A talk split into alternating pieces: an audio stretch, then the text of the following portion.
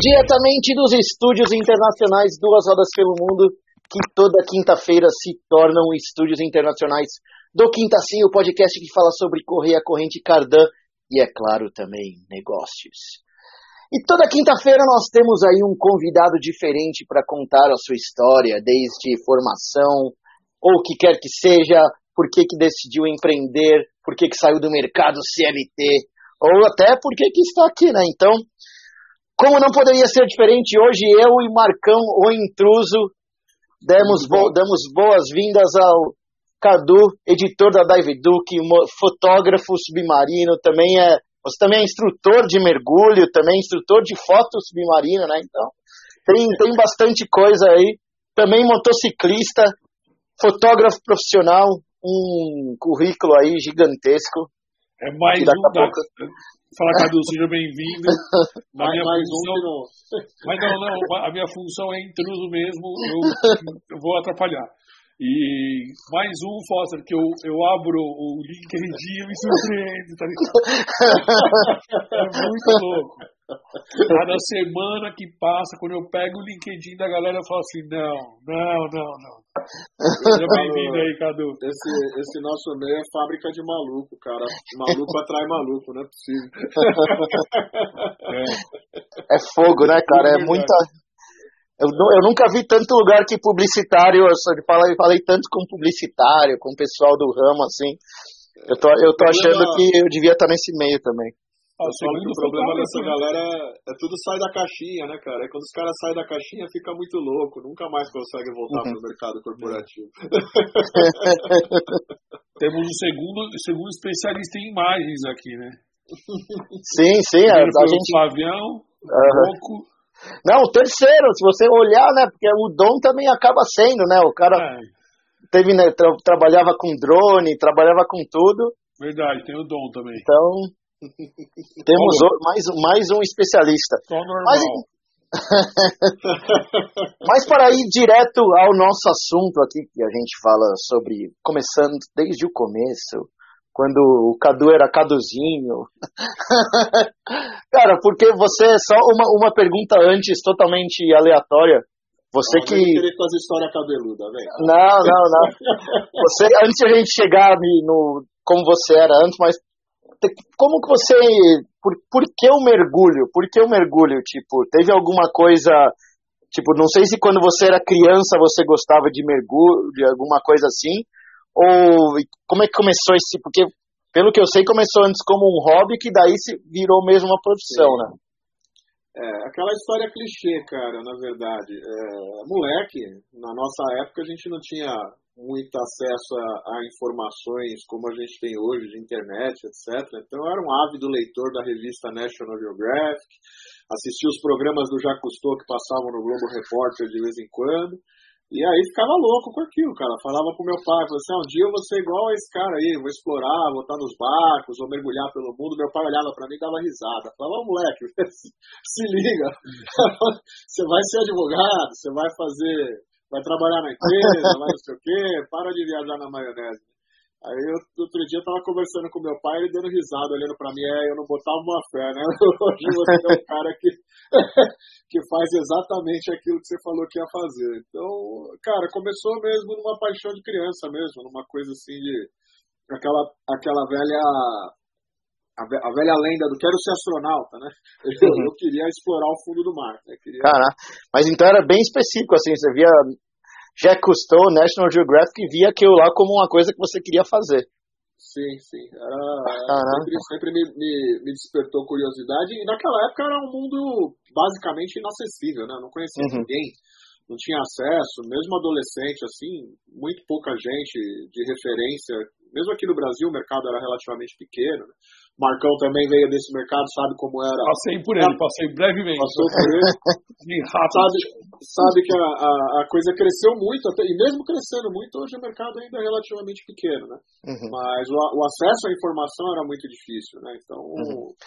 E você, você menciona aí a National Geographic. Você qual, qual, qual, isso aí depois a gente, só para ter essas curiosidades antes que a gente está entrando aí, qual é um, porque você, qual lugar, ou não um lugar, mas tipo, fotografando, fazendo todas essas imagens, qual que é uma dessas daí que você falou, cara, nem acredito que eu estou fazendo imagem para essa, para esse lugar ou para essa é... Cara, foi uma das matérias minhas, na verdade, fotos que eu acabei produzindo para a National Geographic uhum. mesmo, na verdade, de uma exploração de cavernas no México. Tive a oportunidade de, de, de, de trabalhar junto com o Rob Schmittner, que é um, uhum. um, dos maiores exploradores de caverna do México. E Mas tava sempre lá. Não. Caverna Sub, Caverna Alagada. Caralho. E, e ele estava trabalhando é, na conexão de um dos maiores sistemas de caverna do mundo, de Sakaktum. E aí eu tava mergulhando com ele, fazendo algumas fotos, e a gente descobriu um fóssil, né, de um, de uma, até esqueci o nome do, do, do bicho pré-histórico lá, é, é tipo uma, uma anta pré-histórica lá, é Gondonfério, uhum. Gondonfério, lembrei. Caraca. E, e a gente descobriu, era uma moçada gigantesca, cara, assim, a mandíbula do bicho era o tamanho da minha mesa aqui, assim, tá?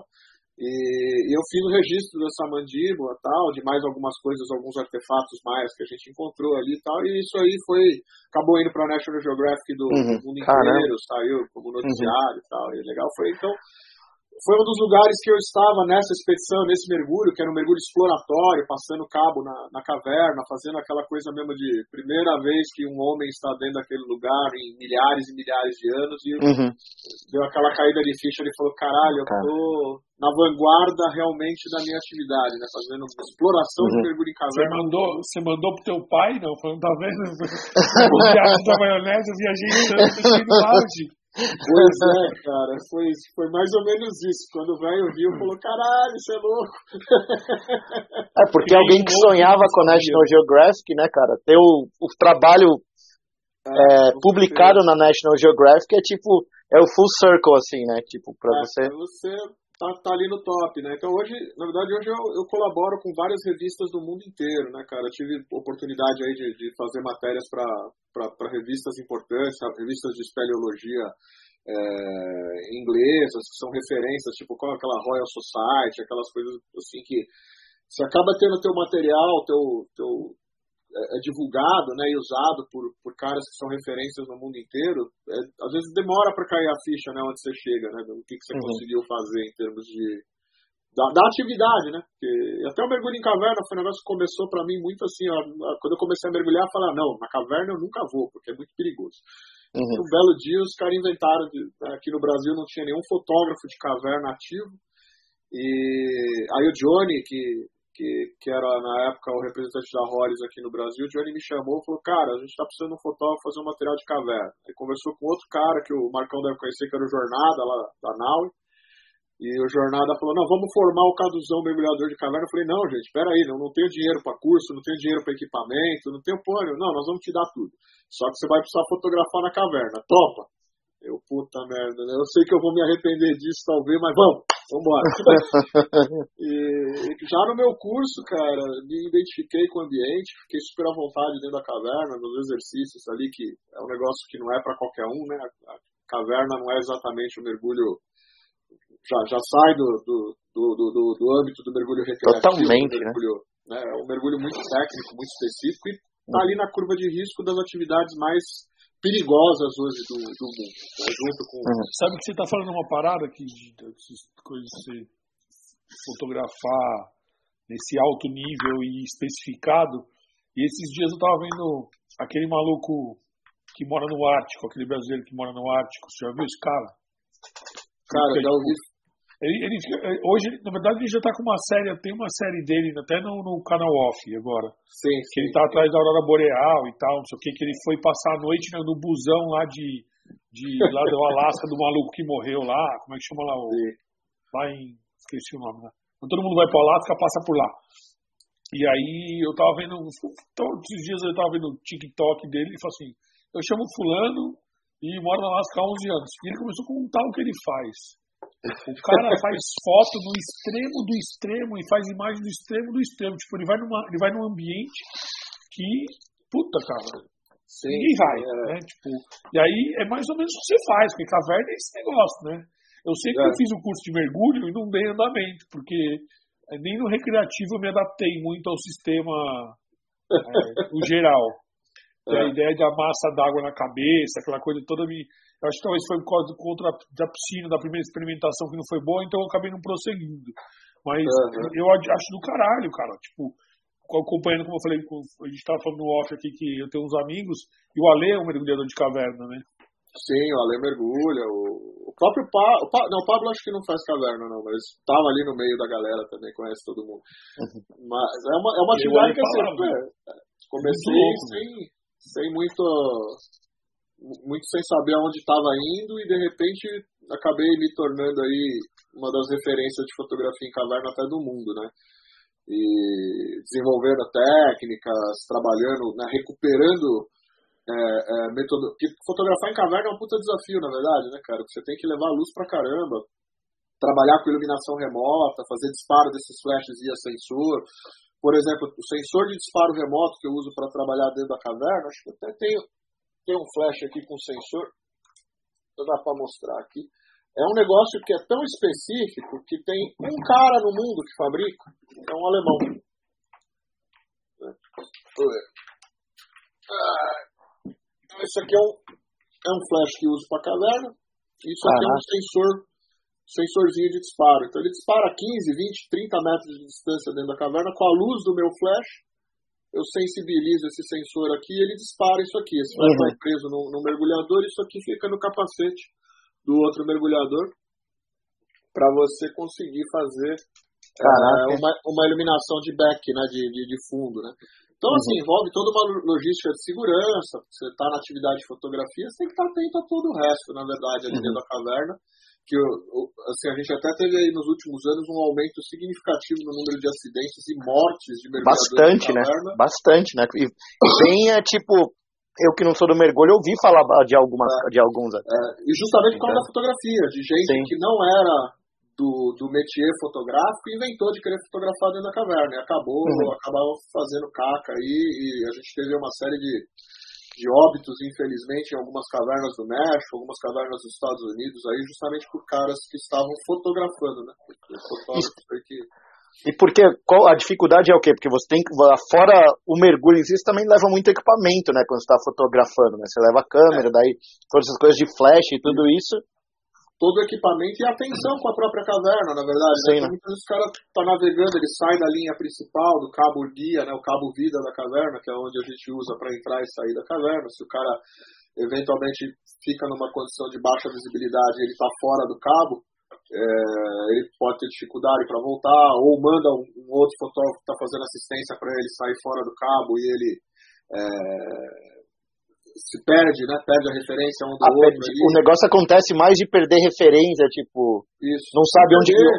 se Isso. perder mesmo do, porque tudo deve ser água, até deve ser mais escura, tudo isso, né? Muitas vezes. Não, né? tudo, né? Às vezes a caverna é maravilhosa, tem 100 metros de visibilidade, mas em uma hora para outra você entra num espaço um pouco mais restrito, uma batida de nadadeira errada é o suficiente para você zerar a visibilidade a um palmo de, de distância. Entendi. Caramba. Então é, são, são detalhes, né? Uhum. Técnica. E qual, qual você, você já teve algum tipo perrengue forte assim, né, e mergulhando para fotografar em caverna que você falou, caraca, mano. Essa, essa daqui eu, eu, eu não acredito, cara. Alguns, cara, alguns. Mas qual, qual foi um que tipo te marcou assim? Como ah, vão voltar para casa, vão proibir eu de mergulhar. Nessa exploração que eu estava contando para vocês, da, que saiu da National Geographic aí da, da mandíbula, quando a gente estava mergulhando nessa caverna, é, eu estava mergulhando com, com o Rob e com o Johnny, e eu estava fotografando e os dois estavam cuidando do mapeamento da caverna. Então a gente chegou a passar acho que quase 600 metros de cabo novo dentro dessa, dessa primeira sessão da caverna. E e aí, na volta, né, chegamos no limite da exploração. Quando a gente estava voltando, eles vieram plotando, coordenada, porque você faz esse mergulho de exploração, depois a gente vai marcando com uma bússola, né?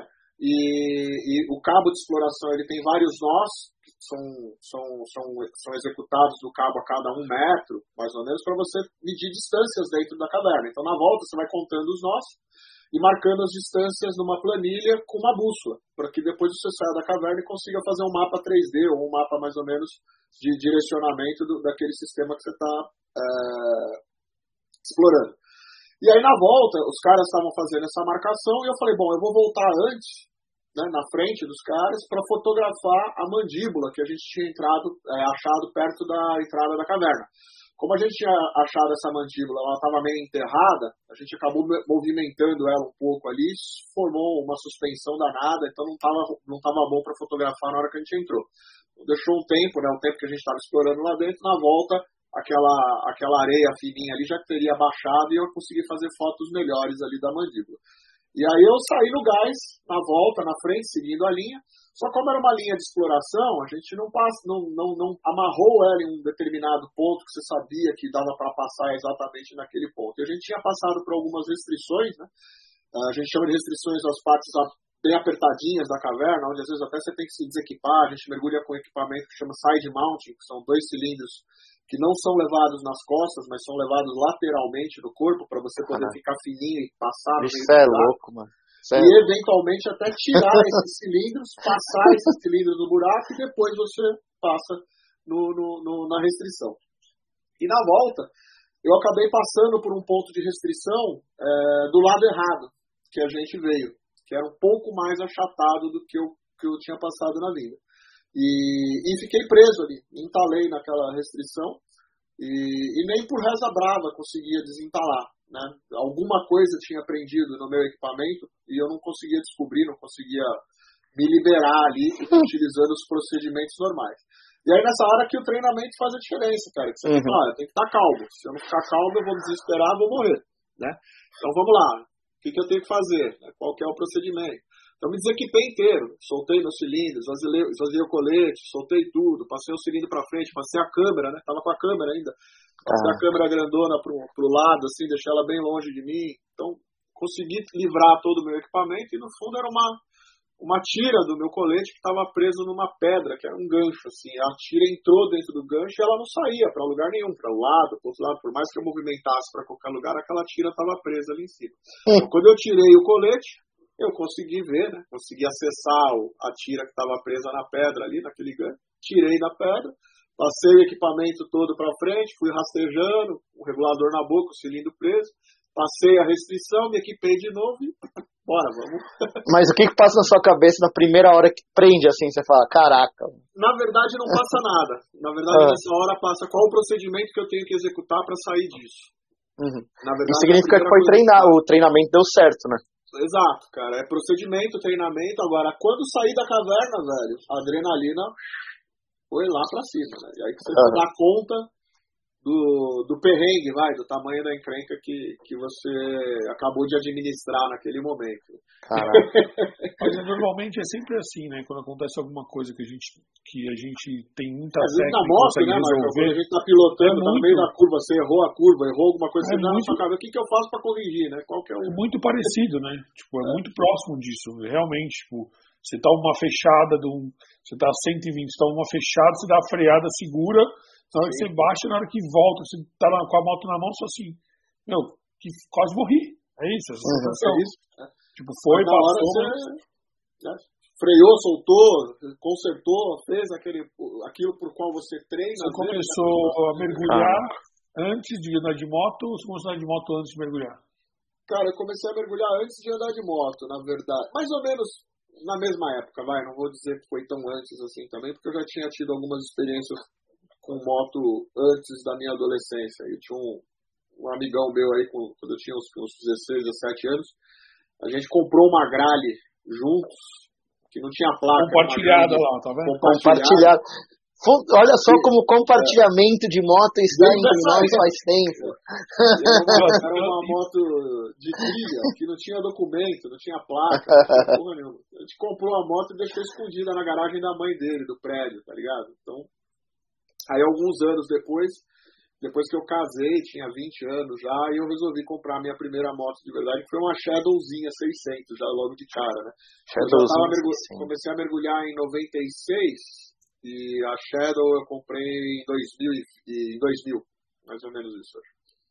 Você pergunta que não quer calar, você foi CLT antes de ir pro, pro teu mundo independente? Conta pra nós aí. Fui pouco tempo, mas fui, cara. Fui.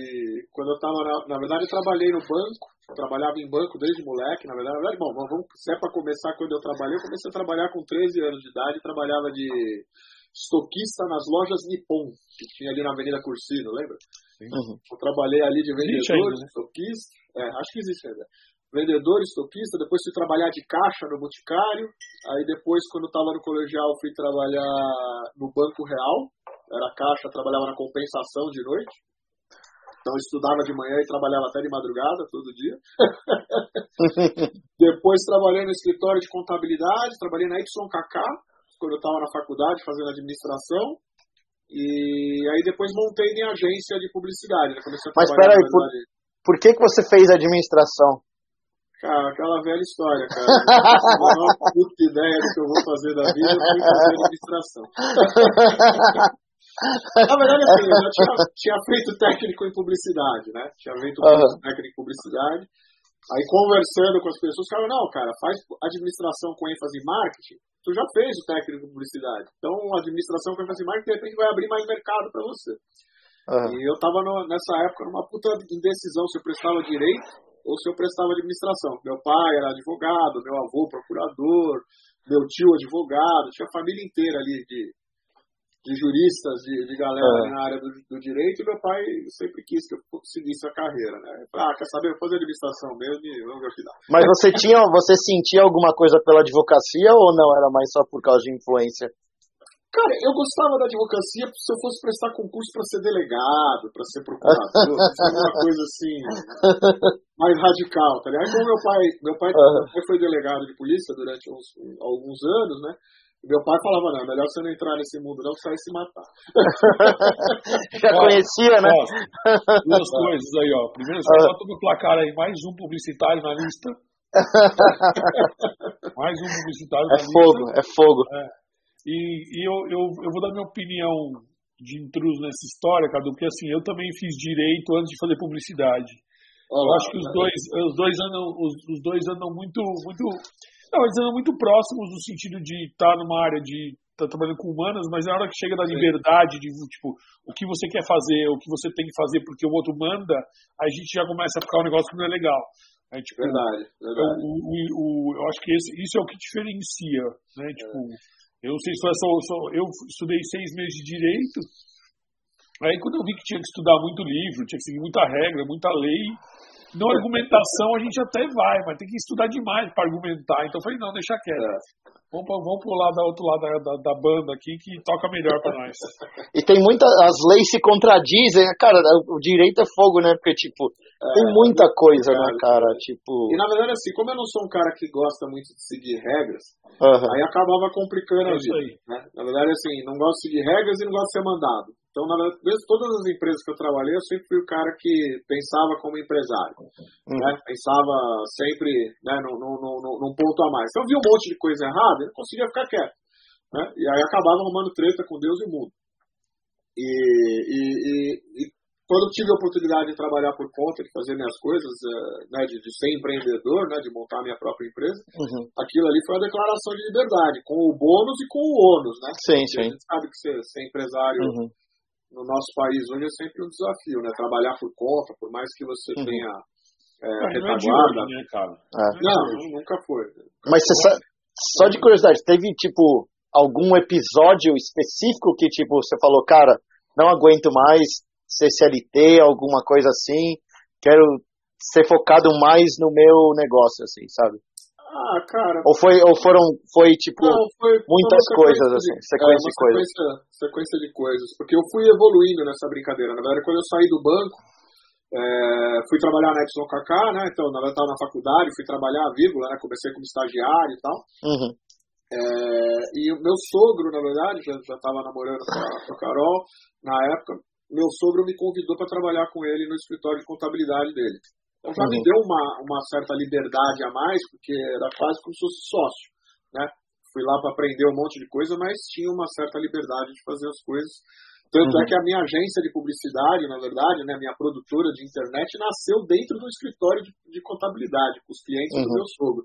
Ele via que eu tinha que eu tinha talento ali pro negócio da publicidade e falou, pô, por que a gente não monta um negócio desse? Começa a atender os nossos próprios clientes do escritório né, fazer site, fazer material promocional, uhum. fazer logotipo, fazer essas coisas. Eu comecei a estudar isso e fazer, implantei dentro do escritório. E aí, com o tempo, acabou virando a minha agência, né? Saí, meu, meu sogro acabou fechando o escritório de contabilidade, eu fiquei só com a agência e fiquei tocando sozinho depois é, evoluiu para uma produtora de internet, né, uma, uma uhum. empresa de consultoria depois da área de TI também. Então, eu trabalhei muito, muito tempo aí com a área de, de web services desde o começo, né, desde o comecinho da internet. Desde quando a internet foi fundada. Desde quando a internet foi fundada, é, basicamente. Mandic, cara, era, a gente chamava BBS, na verdade não tinha. BBS é clássica, né? Do ICQ na sequência, né? Ah. Molden, Molden super veloz, ah, né? US, é. US Robotic 56.6, era aquele Molden do caralho. Você tá entregando, você tá, gente, vamos falar de TikTok, você tá entregando em idade. É. Aí eu dou risada com essa molecada hoje, né, cara? A molecada acha que entende tudo de, de tecnologia. Eu falei, é fogo. A gente começou é. na época que essa porra aqui era das escadas ainda. Né? É, a tecnologia hoje é fácil, você aperta uns botãozinhos e o é. negócio tá aí, cara. Dinossauro do, é. da brincadeira, cara. É, Mas. Transcendemos a... a barreira. Ah, cara, sempre que a gente. A, a minha Não, empresa, na época, desenvolveu o primeiro gerenciador de conteúdo do Brasil, cara. A gente tinha um gerenciador de conteúdo próprio. Hoje o pessoal fala de WordPress, todo mundo faz uhum. WordPress, etc. A gente tinha um gerenciador de conteúdo, de conteúdo próprio, que fazia exatamente a mesma coisa que o WordPress faz hoje, só que proprietário, né? Obviamente, uhum. queríamos ganhar grana, né? Cobrava licença, cobrava instalação, até uma hora que a gente encheu o saco e falou, não, não adianta, não dá para acompanhar software livre, vamos, vamos aprender a instalar esse negócio e vender serviço em cima. Né? É. é Mas por, no, a gente sempre conversa com os publicitários aqui que falam, cara, principalmente nesse ramo de publicidade, aquele que tipo você trabalha, trabalha, trabalha, se, se mata, essas coisas. Como que foi essa sua jornada aí, tipo de publicidade? Principalmente relacionando esse negócio, né? Porque a gente sempre fala do. Você falou muito do negócio de bônus e ônus, né? Essas coisas. Sim. E muita gente de vez em quando pensa que, ah, putz, sair do CLT é fácil, vou achar um negocinho para fazer e etc. Mas, cara, é, é trampo pra caramba, né? Tipo, você tem é. realmente estar tá pronto, né, para isso, né? Sim, você tem que ter muita disciplina, né, cara? Trabalhar por conta, uhum. ter o seu próprio negócio hoje, assim, o que você ganha no fim do mês é diretamente proporcional ao quanto você trabalha durante o, o, mês ou trabalhou no último ano, etc. Você vai colher frutos do seu, do seu próprio empenho, né? Você não tem um chefe ali para ficar na sua na sua, na sua, na sua, nas suas costas ali dando tapinha ou te dando empurrão, falando vamos lá, tem que produzir, tem que fazer. Você é o teu próprio capataz, né? Você é o teu próprio, teu próprio chefe. Então, assim, óbvio, você tem liberdade para, se eu quiser hoje, ah, amanhã eu vou para Curitiba andar de moto. Eu posso tem ninguém que vai falar para mim que eu não posso. Uhum. Mas eu tenho uma revista para entregar no fim do mês hoje. Dia 10 eu preciso estar com a minha revista no ar. Eu consigo dar conta de ir para Curitiba, fazer um rolê e entregar a revista no dia 10? Ah, consigo, beleza. Toca aí. Agora, eu vou trabalhar de madrugada, eu vou trabalhar de fim de semana, eu vou trabalhar domingo, tá todo mundo descansando, vendo Fantástico, às vezes estou trabalhando. Uhum. É, é, tem, é, se você gerencia seu tempo, né? Mas muitas vezes você trabalha 12 horas por dia, você trabalha, né? Você não tem horário para algumas coisas, você está no meio de um projeto, no meio de uma função, no meio de alguma coisa assim, você não tem muito uh, uh, alternativo, né? Não, não, é você que faz, né? Tem Cara, a gente vem conversando, Cadu, assim, ó, a gente está no 17 episódio, aí passou uma galera de diversas áreas, empreendedores que já passaram de ah. todos os níveis, já foram. O cara Sim. foi fodástico, como tipo, hoje e o que eu tenho percebido muito é que a galera está cada vez mais optando por trabalhar sozinho ou no cooperado. Porque é, o empreender no Brasil é difícil pra caramba. A gente Sim. sabe disso é, por vários motivos, né? É, assim, a gente tem muitos, são, muitos problemas, na verdade. É, né? Mas desde o governo, né, com, com impostos abusivos, é, eu acho que, eu acho que acho que passa muito pela. Começa pela cultura, no meu ponto de vista, sabe? Isso. O pessoal, a galera não valoriza serviço. Então começa não. por aí, tipo, o cara compra, o cara paga, o cara prefere pagar mais caro numa peça e você montar de graça do que o cara pagar a peça e, e, é. pagar pra você montar. Ele não valoriza que você estudou. É, é, mas é, é, isso. É muita coisa disso, cara. É, hoje, na verdade, e a gente tem hoje as pessoas que têm sucesso nos seus segmentos, na verdade, elas, elas, você falou bem uma coisa que é importante para todo empreendedor, é aprender a valorar o seu serviço. Né? Hoje eu dou curso, dou aula, dou, é, faço matéria, faço, vendo foto, vendo determinadas coisas. Antigamente você quase que implorava para o cara pagar 100 reais numa foto, o cara né, eu dava de graça, para né, põe meu crédito aí, né, o famoso famo fotógrafo que vende material em troca de, de divulgar o crédito da, da foto. Cara, faz mais que obrigação. Você que é o autor daquela foto, o seu crédito, o seu nome, tem que estar ali embaixo assinado, a assinatura do seu trabalho. Até para quem está comprando eventualmente uma foto de um fotógrafo conhecido, ele quer que você assine o trabalho, porque, pô, paguei uma grana nessa foto, que é do Cadu. Né? Então, Cadu, assina minha a foto aqui, porque eu quero que todo mundo saiba que essa foto é sua, que, eu comprei ela. Né? Então, é, é, e, e, valorar esse, esse, esse trabalho, né? Então, o cara pergunta, quanto que é uma foto? Ah, vou chutar, tá? Não estou falando que seja isso, mas eventualmente uma foto para um uso X é dois mil reais. Porra, é caro. Compra do vizinho, cara. Né? Uhum. Baixa, entra lá no banco de imagem, baixa lá do, do, do Shutterstock, compra lá a imagem que você precisa tem problema nenhum. Ah, seu curso, quanto você cobra? Ah, cobro mil reais o meu curso. Porra, mas o teu concorrente cobra 500. Eu falei, faz com ele. Uhum. Né? Eu não tenho mais essa dor de barriga de ficar querendo é, mendigar cliente, né, ou mendigar alguma coisa, valor do meu trabalho. Eu sei o valor do meu trabalho. Né? E, e, eventualmente quem vai comprar meu trabalho vai comprar porque sabe o valor do meu trabalho também. E o que muitas vezes acontece é que o cara, por exemplo, vai fazer o curso com o vizinho, aí faz o curso, aí não gosta, Aí não aprendeu porra nenhuma, falei, pô, vou fazer com você, Cadu. Não dá pra você dar um desconto? Eu falei, Sabe agora que... eu vou cobrar mais caro de você. Hum. Né? tem, tem, esse cupom de acréscimo aqui para você. Cupom de acréscimo. Já que você não fez o meu um dos meus, um dos, caras, um dos caras que são meus ex-amigos, que a gente brinca aqui, a galera aqui do Quinta das Antigas é ex-amigo, ninguém mais, todo mundo se perdeu, o cara foi com um canto. Ele, ele era histórico vendedor de lojas, também tem, ele era empreendedor, ele tinha umas lojas de material de construção, ele falava assim, ó, eu prefiro vender 20% menos, 20% mais caro. Exato, então, cara. tipo, é. aí o que, o, que, o que acontece que a gente tem hoje no, no, no, no quando é produto, é mais tranquilo de você lidar, porque o cara está comprando comodidade. Mas no serviço, ainda é mais em algo altamente especificado, que é o que você tá faz, que você faz hoje, tipo, cara, tem. Primeiro que assim, eu, um pouco a gente conversou sobre esse assunto, assim, cara, você tem que cobrar cara pro seu melhor. Você, tipo, você estudou para ser o melhor, para é. entrar dentro da entrar dentro da caverna, é. não se matar quase isso, morrer, e voltar, voltar e virar, isso, e voltar com a melhor imagem, tá? Só, tipo, isso custa uma grana, né, velho? Eu dei risada esse, esse tempo, um tempinho atrás, assim, eu fui, fui contratado por uma, uma grande emissora de TV, não vou citar nomes para não, não criar constrangimentos, mas assim, produtora de uma emissora de TV me contatou e queria que eu filmasse umas cenas de caverna aqui no Brasil. Aí eu peguei, perfeito, para quando que é? Ah, para semana que vem, precisa ir, precisa fazer, precisa não sei o que. Eu falei, tudo bem, tô, tô te passando aqui o valor da minha diária. É tanto.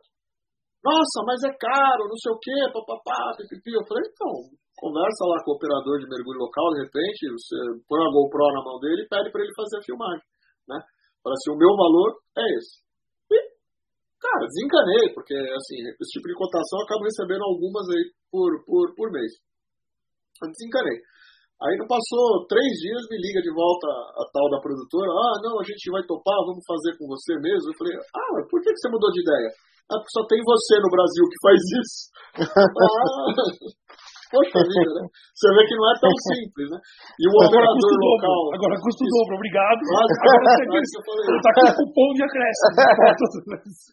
e o operador da caverna ali que faz a operação da caverna virou pra gente e falou que o único cara que entra com câmera dentro daquela caverna pra fazer esse tipo de trabalho é você. Então, cara, é você. Eu falei, então tá bom, então sou eu. Então, mas não precisava chegar nesse ponto. Você quer contratar essa, um essa merecia, essa merecia um cupom de acréscimo, né? Agora você descobriu quem sou eu, então agora você paga o dobro, senão eu não faço.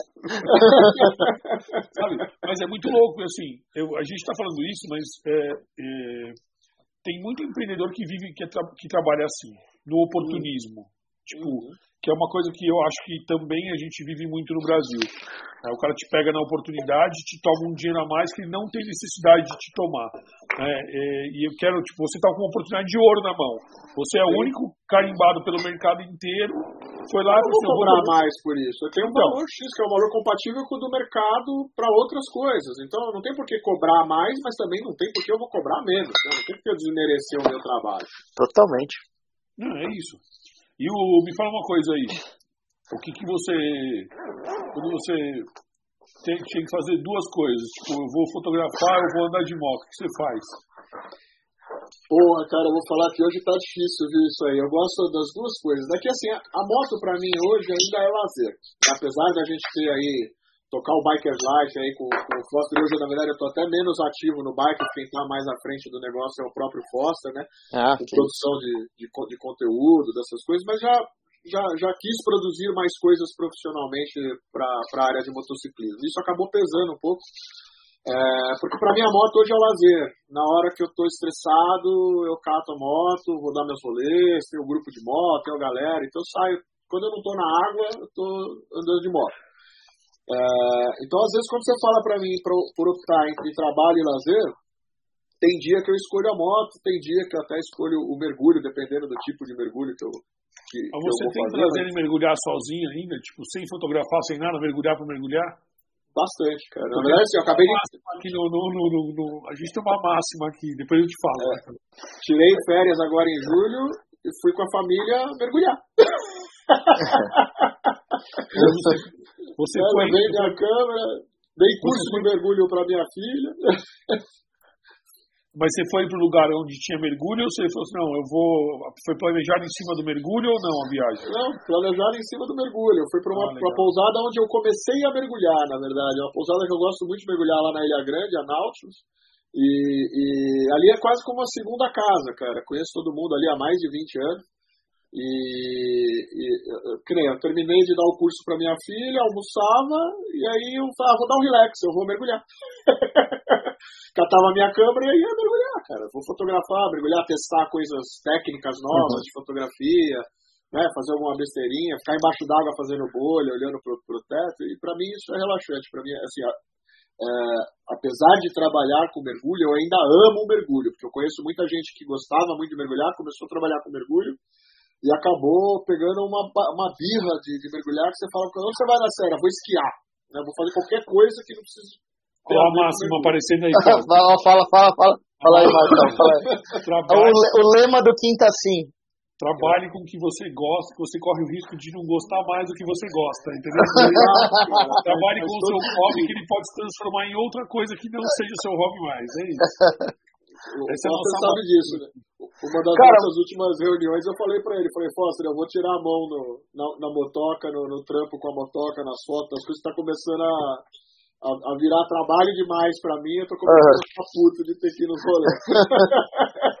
é que assim, né, muito louco, porque assim, é, eu, na conversa que a gente vem, vem falando agora, é, é, muito paralelo as coisas, né? Porque o mergulho ele é muito parecido com a moto, óbvio que são ambientes diferentes, mas assim, tipo, a individualidade, Não, a, grupo, a técnica, atividade, tudo, tudo. É, a, tipo, dinâmica de grupo, todo mundo tá dentro da água e sai e começa a conversar do que viu dentro da água. A moto é muito igual, né?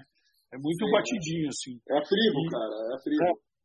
É, é muito batidinho. Por isso que eu acho que quando a gente, quando a gente fala do mercado, é que você está há bastante tempo já no mercado, Foster, isso serve pra gente aí, ó. Você é 20 anos de mercado de motociclismo, a gente chega no nível do Cadu que vai começar trampo. Porque é muito isso. Porque assim, é, em, que, em que sentido? Eu não sei se vocês enxergam isso, mas eu vejo como um, um é desbravar mesmo, né? É você, mesmo o mercado da moto. Um episódio, é um episódio engraçado que aconteceu comigo com a, o motociclismo e a fotografia. Na verdade, assim, já mergulhava, já estava numa, numa, num, num, nível profissional de fotografia no mergulho já há um tempo, tal, não sei o que. Eu, eu, eu, eu vendi, na verdade, minha moto durante um tempo. Eu tinha uma Marauder da Suzuki e tal, não sei o que na época.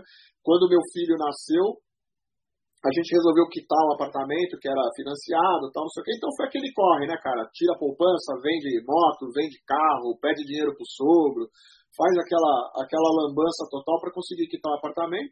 E eu fiquei aí uns dois, três anos sem moto. E depois eu voltei para o mundo das duas rodas, comprei a minha primeira Harley, né? Fui comprar uma Fat Boy 2008 e tal.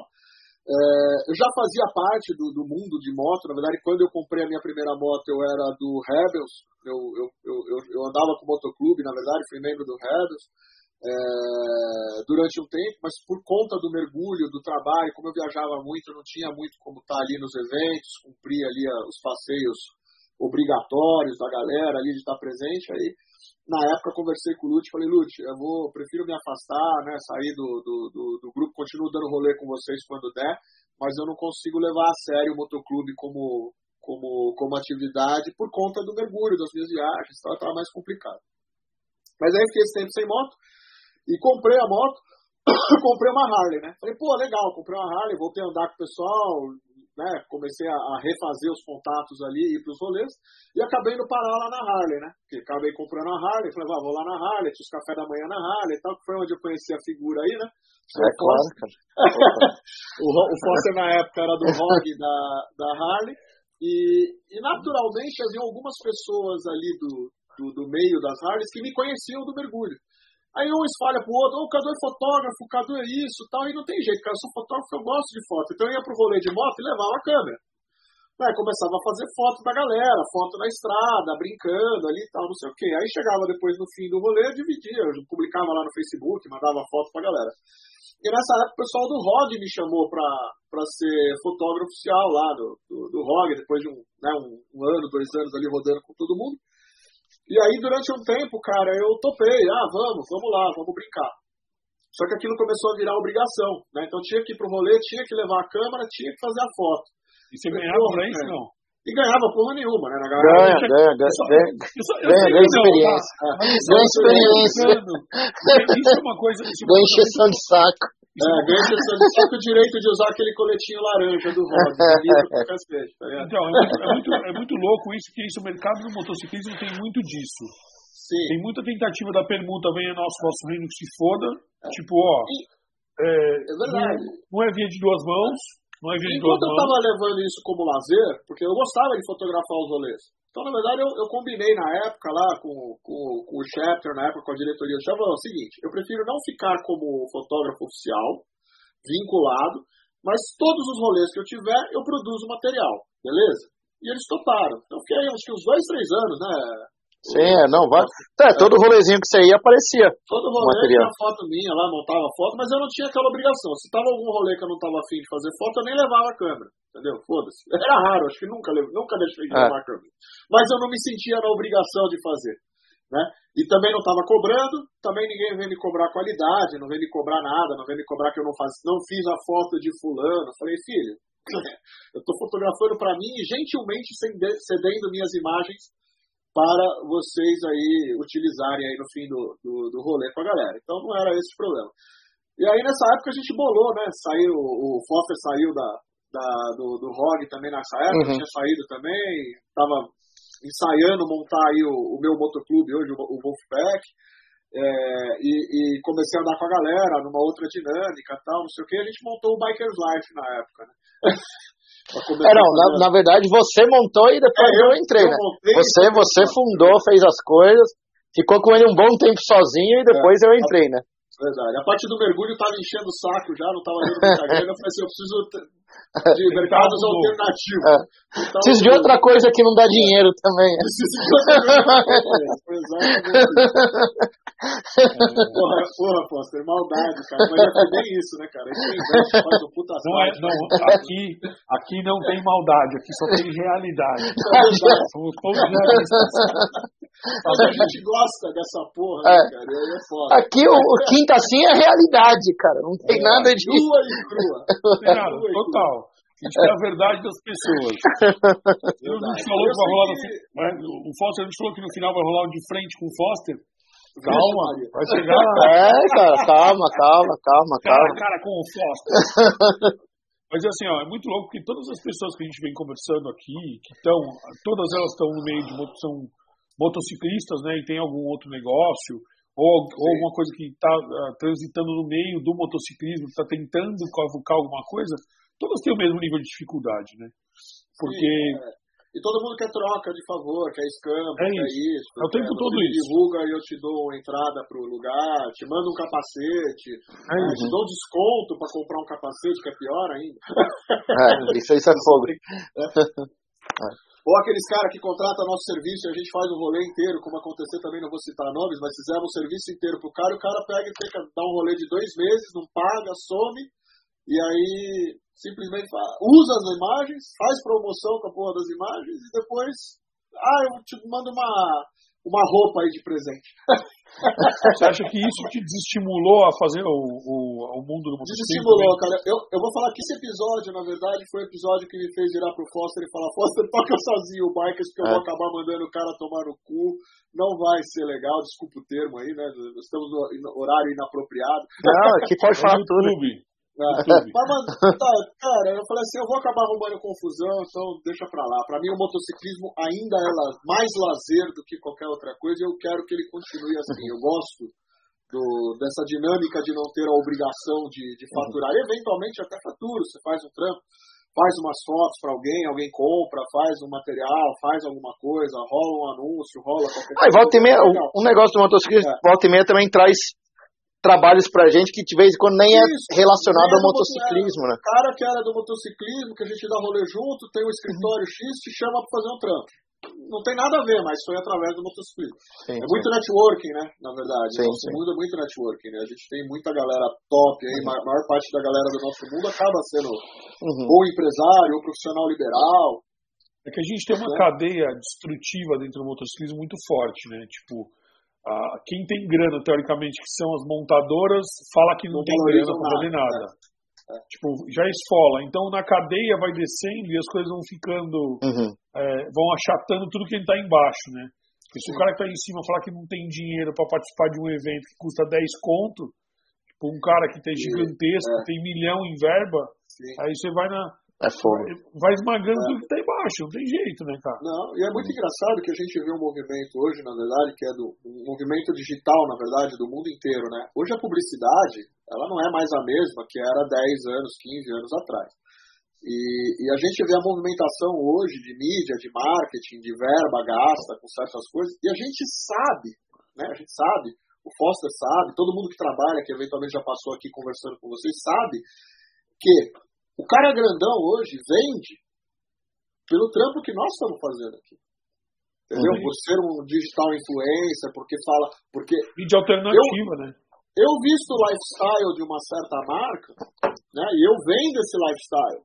Né? Pô, ah, é, é, eu, eu tenho ali minha, a minha área de influência, qualquer que seja, e qual moto que o Cadu pilota? Ah, o Cadu moto, pilota moto da tal marca. Qual o capacete que ele usa? Capacete de tal marca. Né? Só o fato de você aparecer com determinada coisa, fora o que a gente faz, né? De divulgar, de realmente fazer review, uhum. de fazer lá, de, de, a gente fazer um. Tá, tipo, o Foster ele tá com esse conteúdo, tá, um conteúdo abrangente pra caralho, que tá bom pra nós, por exemplo, como a gente montou a parceria da Forride com ele, tá funcionando super bem. Ninguém tá ficando rico, mas as coisas estão se engajando. Uhum. Mas você sabe que assim, ó, no, no, no mundo inverso, que é quando a gente começou com a Ford Ride e entrava na concessionária, os neguinhos chamavam a gente de louco não queria vender. Não, sabe? O cara não acredita no seu projeto. É não, ele não, tipo, ele não quer nem vender uma moto. Peraí, gente. Eu quero comprar. Foda aqui pra comprar. Tô com dinheiro aqui pra comprar. Se eu quiser sair aqui pra ficar fazendo borrachão na frente, não tem problema. É isso. Mas é. hoje acontece um movimento que, tipo, até brinco, até a gente fala no, nos internos, né? Assim, sim, sim. hoje a gente é mais influencer de moto do que muita gente que se diz influencer. Sim, muita gente que eventualmente vem das antigas ou vem de um outro sistema de divulgação. É, mesmo, de... mesmo um monte de gente nova que tipo tá buscando Sim. conteúdo, porque eu tenho que gerar conteúdo de moto para mi, pra minha empresa e eu acabo, de, eu acabo de gerando conteúdo de moto dos caras e hum. promovendo as marcas e tem o Zé, pelo contrário, o incentivo é o contrário. Os caras fazem o que hoje? Ó, vai chegar a moto nova, já está reservada para vocês. É isso. Né? Então, assim, o que acontece no mundo do motociclismo que a, a, a, a cadeia alimentar principal, que são as marcas, elas Sim. esmagam quem está embaixo. Esmaga tudo. Você vê hoje, olha, boa parte, você você está vivenciando, vivenciou isso pouco. Eu lembro quando a gente se conheceu lá no Salão das Duas Rodas, há uns muitos anos atrás. É, hoje eu falo, se eu fosse cobrar por destino que eu lancei de moto, por pico de moto que eu desbravei, né? Pô, aquele restaurante em tal lugar, hum. né? que ninguém conhecia. Aí você começa a ir lá, leva uma galera, divulga no teu Instagram, faz um AUE, faz umas fotos bacanas, e duas semanas depois aquele lugar começa a estar tá craudiado de moto, a galera vai, divulga, promove, tá, e o, o pico entra no circuito. Né? É, é, a gente sabe quanto vale isso para um negócio. Né? Só que esse negócio não tem ideia. E outra, né?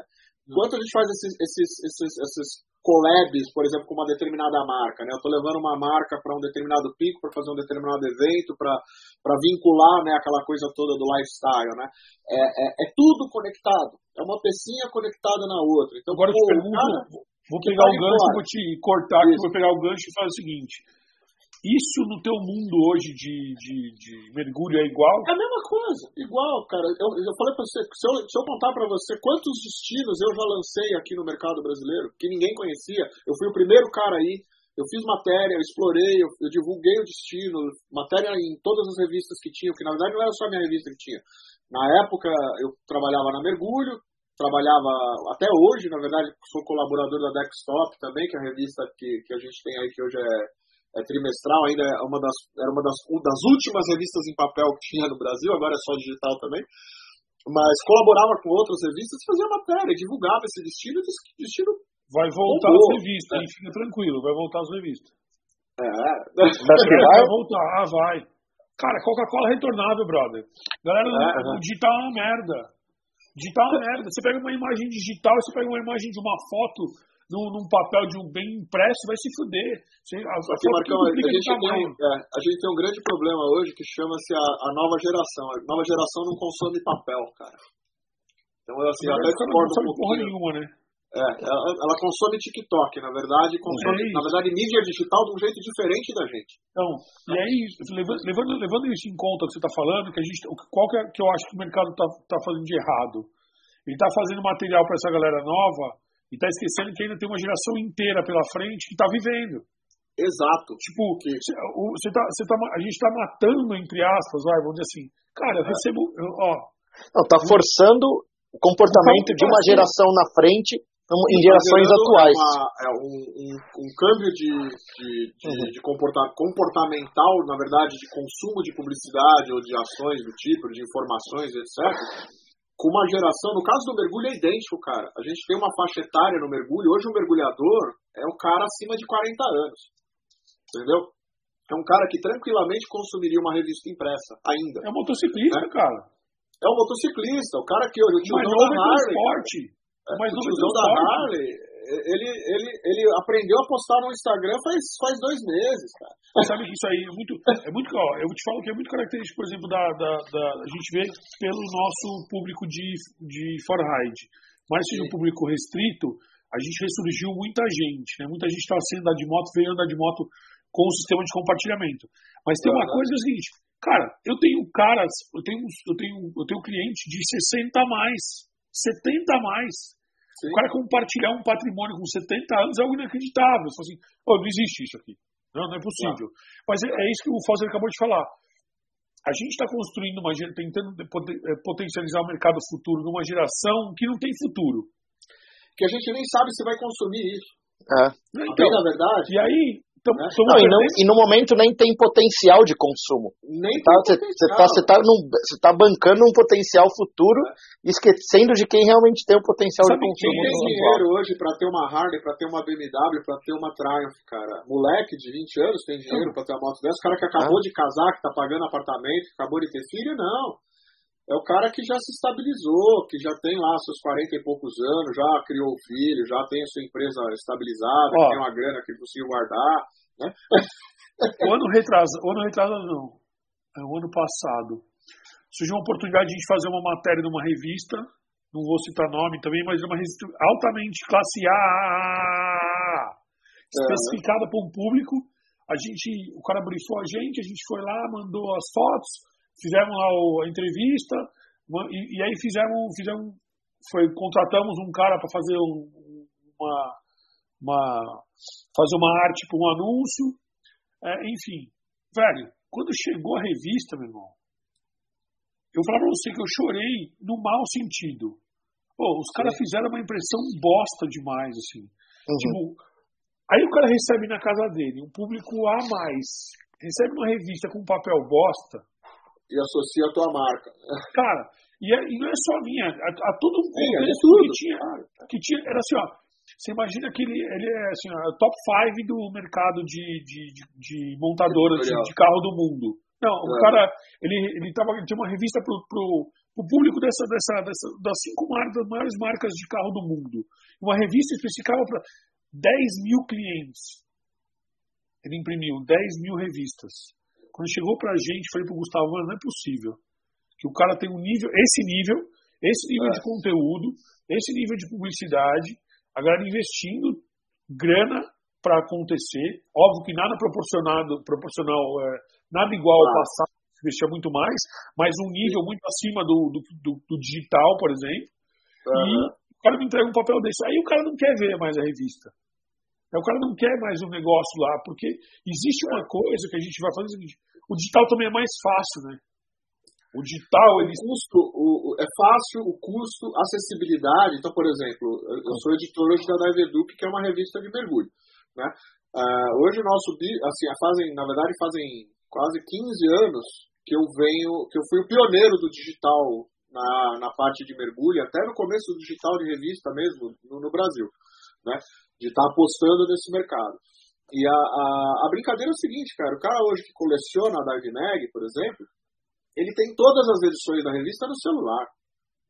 Né? E o que, que, é legal da informação hoje? Ela acaba sendo uma fonte de consulta, porque eu falo muito de destino turístico, de dicas de mergulho, etc. Então, ah, porra, tem uma matéria na Dive, Mag, na, da Dive Edu que fala de, de, de, do mergulho em cocos, né? do mergulho em Galápagos. Né? E o cara tá para fechar, ele entra lá no celular dele ali, pá, pá, pá, pá, Não, mas é muito louco isso. isso. Então, né? sabe, isso, eu, vou, eu vou fazer um contraponto para você, tá? eu, eu não discordo de você, eu acho que sim, tem que estar na mão a informação Uhum. Faz todo sentido. Mas o Gustavo compartilhou com a gente esses dias uma revista. Você lembra disso aí, Foster? Botou lá, mandou no grupo lá da gente lá uma revista. Uhum. 78 páginas na tela do meu celular. Jamais, velho. Só ocupa uhum. espaço. Porque é, é, o tipo da coisa que é, a revista, ela, ela, ela, ela, eu acho que ela, ela tem que se, no meu ponto de vista, tá? Ela, é, ela tem que ser quase um livro. Uhum. Ela não tem que ser uma fonte de informação rápida, ela tem que ser quase um livro hoje. Tipo, eu tenho uma revista com uma informação que eu vou carregar e eu vou trazer, esse, essa informação vai voltar o tempo todo. Porque Aí eu vou te falar um, Mas isso entra muito. De, de camada, cara, que na verdade é uma coisa que todo mundo vem estudando. Na época que a galera resolveu sair do impresso para ir para o digital, é, todo mundo resolveu, ah, agora vamos. A Veja veio para o digital com filme, com gráfico interativo, com app, né? com o caralho todo. E não foi essa a lógica que funcionou. Na verdade, a lógica, na verdade, era simplificar o conteúdo, você uhum. dar camadas mais visuais para o teu leitor, e se ele quisesse especificar ou se aprofundar em algo a mais, ele tem um link na revista onde ele clica e ele vai para um site ele vai baixar um vídeo, ele vai baixar uma matéria completa, de um texto completo que ele vai ler, que fala sobre um determinado assunto que ele quer ler. Mas vamos convenhamos aqui, né? Hoje, aonde você lê revista, onde você lia revista há 20 anos atrás? Cagando, cara, desculpa o termo. Né? Você vai pro banheiro, você leva a revistinha debaixo do braço e vai lá folhear a revista. Ou, aquela tarde, botei o meu iscão ali, vou acender o charuto, vou fazer nada e vou pegar a minha revista e vou dar uma uhum. folheada. Mas a folhada da revista sempre foi descomprometida. Eventualmente você tinha uma matéria ali que te interessava, né, algum artigo que saía ali na, na Veja, que saía na Quatro Rodas, que saía naquela revista que você estava lendo ali, que te interessava muito, e você lia a matéria inteira né, ali com uma certa atenção. E sempre ficava um algo a mais, porque a gente não tinha internet naquela época. Então, na verdade, a, a, a, profundidade com que a revista tinha que trabalhar o assunto era muito maior. Ela tinha que encerrar o assunto naquela matéria. Numa uhum. revista digital hoje, com o teu telefone, com o teu iPadzinho, no próprio computador, você tem a mesma, a mesma, a mesma, a mesma cena, né? o mesmo cenário. Eu vou lá no banheiro, tô com o meu celular ali dando um bisu em alguma coisa, ou tô ali coçando o saco, tomando um uísque, olhando alguma, o, o, pôr do sol ali na, na minha varanda, fumando um charuto. Eu vou lá, acho alguma coisa interessante, só que assim, é, a matéria de primeiro nível, ela, ela tem um nível de, de informação limitado. Ela, só, ela, foi, ela é mais embalagem. O segundo e terceiro nível, que você descascar desse conteúdo, você vai normalmente para um site, para um vídeo, para um material complementar, pro, pro, pro link de um, de um banner de propaganda. Do, é você que está né? no métier, você que está dentro do negócio de revista. É, quando você, quando você enxerga os números lá do business intelligence do negócio, qual o percentual desce para a terceira camada? Cara, é muito pequeno. Como era na revista. Tá? Como era na revista. É, quanta gente, na época que eu, que eu trabalhava na revista Mergulho, que eu, eu, eu, você leu a matéria, né? Poxa, eu escrevi um trem super legal, alguém, o cara vinha me perguntar, porra, Cadu, você sabe, me, me conta aí um pouquinho de como é o mergulho no Egito. Eu falei, nossa, mas você não viu a matéria que eu publiquei no mês passado, que fala de Egito? Aí o cara, não, eu só folhei, eu não li. Uhum. Isso, cara, você, você, trabalhou com o Pablo, pergunta pro Pablo. O Pablo era um que ele lia a revista quando alguém morria, quando alguém falava de alguma fofoca, quando algo no mercado acontecia, de alguma informação que ele. Influenciava direto que, ele. Que influenciava direto ele, ele lia. Agora o resto da galera não lia. Cara, mas né? tem uma coisa que eu, que eu vejo. Então, que tem, é... respondendo a sua pergunta, é 10%, cara, de gente que vai para terceiro, o terceiro nível sim, de sim. informação, até menos. Né? Até menos. Mas tem uma, tem uma coisa que, tipo, eu, o que o Marcão tá falando até desse negócio de uma revista virar livro. É, você pega muito os, os. Daí se formam aqueles dos anuais de decoração que, por exemplo, tem até hoje. Tipo, você pega. Sim. Que, tipo, é aquele negócio que. Cara, você pode pegar. O negócio é trabalhado, a, as fotos, a, até a, que você falou, qualidade do papel que o cara imprime. Tudo é aquela revista que, tipo, não é, é, é mais que uma revista, é um negócio que é você um dá até pra guardar ah, é um de recordação de um, é, de um negócio, assim, né? O que, que eu enxergo hoje, tá? Uhum. Assim, o que, que eu vejo hoje? É, tem hoje você obviamente que a, o advento da internet trouxe várias coisas importantes você tem várias opiniões sobre o mesmo tema de pessoas totalmente diferentes e você abre, você abre, a, você abre a possibilidade de qualquer um falar o que quiser. Essa é a verdade. Sim, é, todo mundo tem escolhe, voz. Isso, aí você escolhe alguém que está no teu, na tua linha e segue aquela pessoa naquele caminho. A revista ela tinha um ar, ou tem um ar, é, até, não estou falando nem das revistas semanais, que a gente sabe que tinha aquelas. Não, mensagens, ah, mas, mas, não, eu tô falando nichado. Você vendia uma certa autoridade. Eu tô falando assim, tipo, revista do nosso nicho, assim, sabe? De nicho. Por exemplo, a revista Duas Rodas. O que aconteceu hoje com o que eu enxergo com as duas rodas? Ela deixou de investir no próprio potencial e conhecimento dela e abriu espaço para que outras pessoas façam conteúdos melhores. Isso não quer dizer que impresso ou digital mudou a capacidade. O cara deixou de ler aquilo porque meu, ficou ruim. Porque hoje, é, esse negócio de. Ah, cara, é nítido. As marcas antigamente convidavam só. Só, só jornalista para fazer lançamento. Hoje. Sim, hoje é uma parcela mínima. É é, hoje até eu vou. É. Então, até o Foster, até eu vou. Até eu vou. Mas exatamente isso. Marcão, o que nós estamos fazendo aqui hoje, há 10 anos, era impensável. Pensava. Hoje a gente está dividindo, dividindo opinião, a gente está fazendo aqui um, um Na verdade não era impensável, porque o, ele, o Quintaci ele já vivia no bar só para os amigos. Sim, só para os amigos. Mas ele só não era divulgado. Só não era divulgado. Uh, hoje a gente tem capacidade de ser uma TV. É. Né? A gente tem capacidade de ter audiência de um canal de TV. Né? É, assim como revista, da mesma forma que uma revista impressa, antigamente você tinha toda uma estrutura de uma editora, de gráfica, de imprimir, de fazer. Eu hoje, desde que eu detenha conhecimento e que eu saiba do que eu estou falando, né? Eu consigo transformar isso em alguma, eh, eu digo, uma pílula de conteúdo, seja ela através de uma revista, seja ela através de um vídeo, de um post de Instagram, de qualquer coisa. E essa pílula de conteúdo é, um, é, é, é o que eu estou vendendo para o meu leitor, né? É, eu, eu sou um ávido leitor, tá? Eu adoro revista, eu adoro livro. Eu chegava a ler dois, três, quatro livros por mês. Assim, revistas, consumia todas do meu, do meu, do meu interesse todas as revistas de moto, todas as revistas de mergulho, comprava revista na gringa, revista importada, aquelas bancas na Paulista que só vendia revista importada, que Nossa, nota, lembra, lembra os clássicos que você comprava só nessas essa Nossa, achava em bancas específicas. Em banca assim. específica, que você comprava, na verdade, três, quatro edições atrasadas, né? Porque só chegava no Brasil depois uhum. de, de, meses que aconteceu, ou quando viajava, né? Eu lembro que as primeiras revistas de motociclismo sérias que eu, que eu, que eu comecei a colecionar foram nas minhas viagens de mergulho.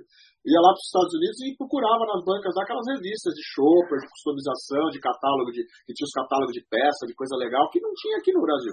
Né? Não chegava de jeito nenhum. A internet ainda não tinha essa dinâmica toda de, de trazer esse tipo de conteúdo é, é, de forma gratuita ou de forma organizada, na verdade, para o nosso mercado.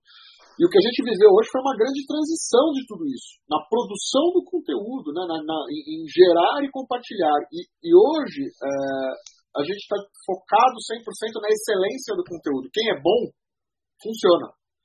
Né? Se o teu conteúdo tem qualidade, se o teu conteúdo é relevante para o teu mercado de nicho, você vai ser consumido. É que é, isso, isso, isso, isso, eu concordo com o que você está falando 100%.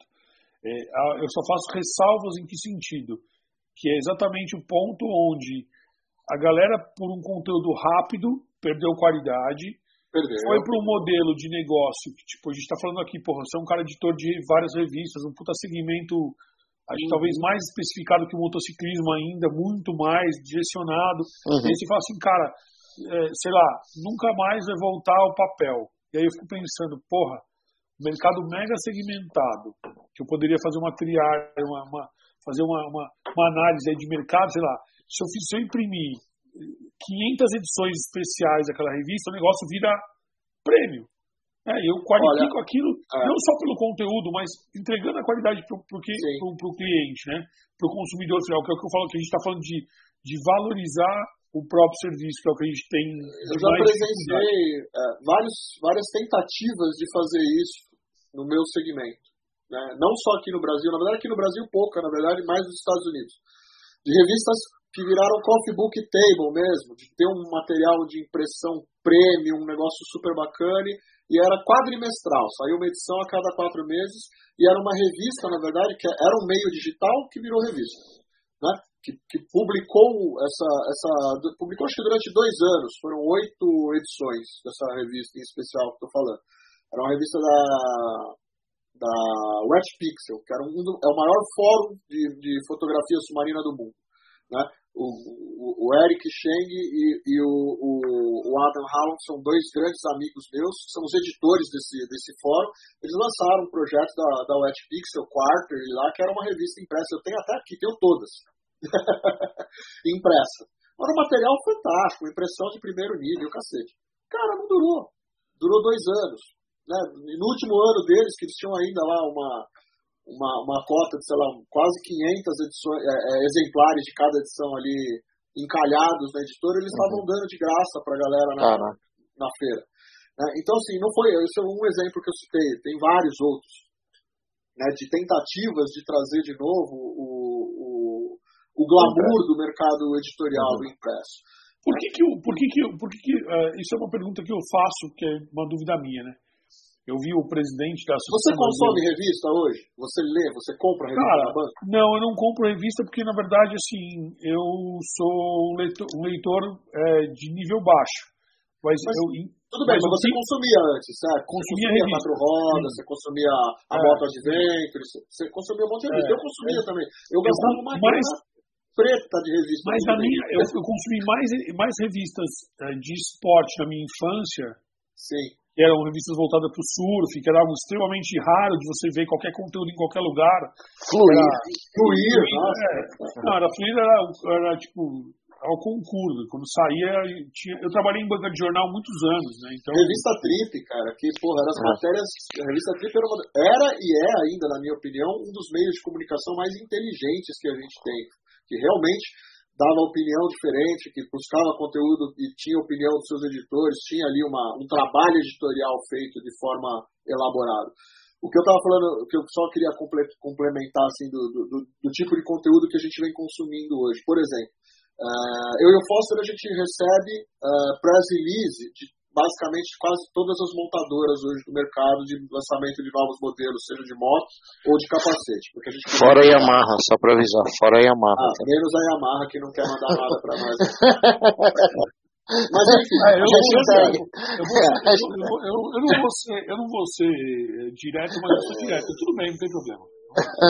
Agora, o que acontece? Esse conteúdo que a gente recebe é, é assessoria de imprensa. Então, todos uhum. os influenciadores digitais, todas as revistas, todos os veículos recebem o mesmo conteúdo. Uhum. Aí eu vou lá e publico esse, meu conteúdo, esse conteúdo no meu blog para os meus leitores, certo? E é exatamente o mesmo conteúdo que está sendo publicado nos outros 895 veículos. Né? Então, é, é uma dinâmica de, de, de distribuição de informação que hoje, para quem busca algo diferenciado, não serve. Uhum. Né? Então, aonde a gente ganha diferencial? Quando o Foster pega aquela moto que acabou de lançar, ele fica com a moto dois finais de semana, roda dois mil quilômetros com aquela moto, esmirilha ela, faz o que tem que fazer, testa, vê, consumo, vai para a terra, vai para não sei aonde, vai para não sei o que, pega frio, pega chuva, pega etc. E ele emite uma opinião dele. No mergulho é a mesma coisa. Né? Se eu pego um press release de destino, né, que me manda lá a divulgação do novo resort, no barco de Livavoz, Cara, ele mandou aquilo para todos os, os, os, os influencers, para todos os, os, veículos de informação do mundo inteiro. Aquela informação que eu vou estar tá passando para o meu leitor, ela é pastelão, cara. É, é, na verdade, ela é publicidade. Né? Então, aonde vai fazer diferença? Aonde o meu leitor vai me respeitar? Quando eu for para lá para o destino, eu passar uma semana mergulhando e eu voltar para o cara e falar, ó, é bom ou é ruim. E quantas vezes eu não volto do destino e eu falo, é ruim, não vale a pena. Entendeu? Não vale a pena, mas é muita mas é grana. Pra... Cara, mas, mas, é por isso que os caras não chamam toda hora, porque sabem que é ruim. não, mas não tem jeito. E, e eu falo, eu, eu, sou bem sincero com os caras quando eles me chamam para avaliar um novo destino, um novo barco, alguma operação nova de mergulho. Eu falo assim, eu vou emitir a minha opinião é, para o meu mercado. Quando muito, o que eu posso fazer em respeito a ter sido convidado e levado para vocês é não publicar nada. Entendeu? É, com o review de equipamento, vira e mexe acontecia isso. Os caras mandavam, oh, né? Não vou citar nome de novo aqui, que senão a gente se complica. Ah. Mas, peraí, peraí, peraí, peraí, peraí, peraí, só anotar no papelzinho. Corte. Cadu não gosta de. Qual que é o equipamento? É o equipamento. o cara me manda equipamento para testar. Aí eu vou lá e testo. Aí eu falo para ele, cara, teu equipamento é uma merda. Desculpa a sinceridade, mas ele não presta, ele não atende às minhas necessidades básicas como mergulhador ou como fotógrafo, etc. Te dou um feedback, olha, melhora isso, isso, isso, isso, precisa disso, disso, disso, mas esse seu produto eu não vou recomendar para os meus leitores nem a pau. Por quê? Porque eu sou o editor da porra da revista, eu mando nesse negócio. Eu, já aconteceu na época que eu trabalhava na mergulho, eu ter que falar bem de um determinado equipamento porque o cara anunciava na revista. Né? E isso aí é publicidade que a gente não vê mais hoje. Né? A gente não tem mais essa. É, ou menos, na verdade, né? A gente tem, tem menos, cada vez menos, esse compromisso de você agradar uma determinada marca quando você é um produtor independente de conteúdo. Então, na verdade, a marca hoje ela se coloca numa, numa posição bem desconfortável no sentido dela ter que te entregar algo de qualidade para que você fale bem do produto dela. Mas você sabe que é né? muito louco isso, né? Porque está tá dizendo uma coisa que é muito normal. As pessoas não sabem falar a verdade, as pessoas sabem falar o que convém. É muito padrão.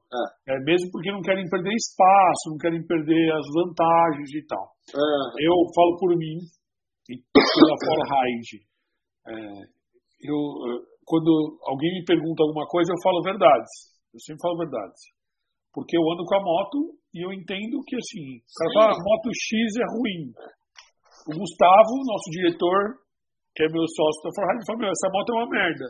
Eu falei: Então, ela é uma merda pra você. Agora, nessas condições. Você pro outro cara, isso. Pode é, ser que seja nessas condições, ela, ela pode ser boa pro outro cara. Né? E não é a gente que escolhe, são, quem escolhe geralmente são os clientes.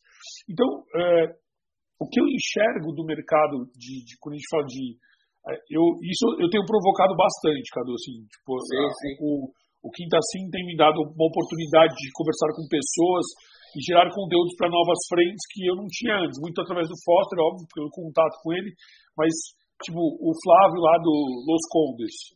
Cara, uhum. a gente gravou com ele e a gente puxou na sequência um. Ele tem lá um, meu, tem um canal gigantesco. Uhum. É impressionante depois que eu vi, meu, gigantesco. Sim, quase sim, é. Comunidade, o negócio dele não é nem. O negócio dele que. O negócio dele que me impressiona, só um cortezinho rapidinho, não é nem tamanho do canal, mas como a, a comunidade ativa. ativa Isso é, tá. é maior Sim, do que. Você do falou tudo, coisa. Hoje, na verdade, é. mais importante do que tamanho do, do canal é. ou tamanho da, da comunidade é você ter público ativo, público que é. consome o teu produto. Né? Eu brinco muito com o pessoal do mergulho, por exemplo, a gente fala, né, qual, é o, qual é a quantidade de mergulhadores ativos que eu tenho hoje no mundo? Né, no mundo não, no, no, tenho aqui no Brasil. Né? É, é é 10 mil caras, cara, é 5 mil caras, né? Então não adianta eu falar que eu tenho uma revista com tiragem de 1 milhão, com tiragem de 100 mil exemplares, né? Que eu chego em 100 mil leitores, porque eu não tenho 100 mil mergulhadores. Eu posso até ter 100 mil curiosos, que eventualmente caíram de alegre lá no meu site e viram uma matéria, mas o meu público que consome viagem. Estou vendo aí, Fox. Estou matando pernilongo aqui. É, é, é, é dois, três mil, cinco mil caras que estão ativos. O público de moto é a mesma coisa. Quantos harleiros tem hoje no, no, no, Brasil, cara, ativos, que tem moto? Vou falar para você, ó. Vou falar para você uma coisa. Vou falar para você uma coisa.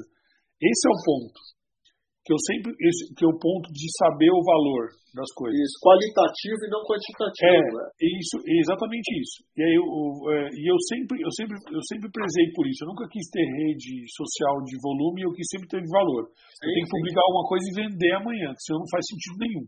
Não importa, eu, não tenho, eu, eu, tenho uma, eu tenho uma empresa, não tenho uma, um fornecedor de conteúdo. Não. Ah, então é uma empresa. É, é, precisa, gerar, é, precisa gerar resultado, né? Qualquer ação que você faça precisa gerar resultado. É. Gerar venda, né? Resultado é venda.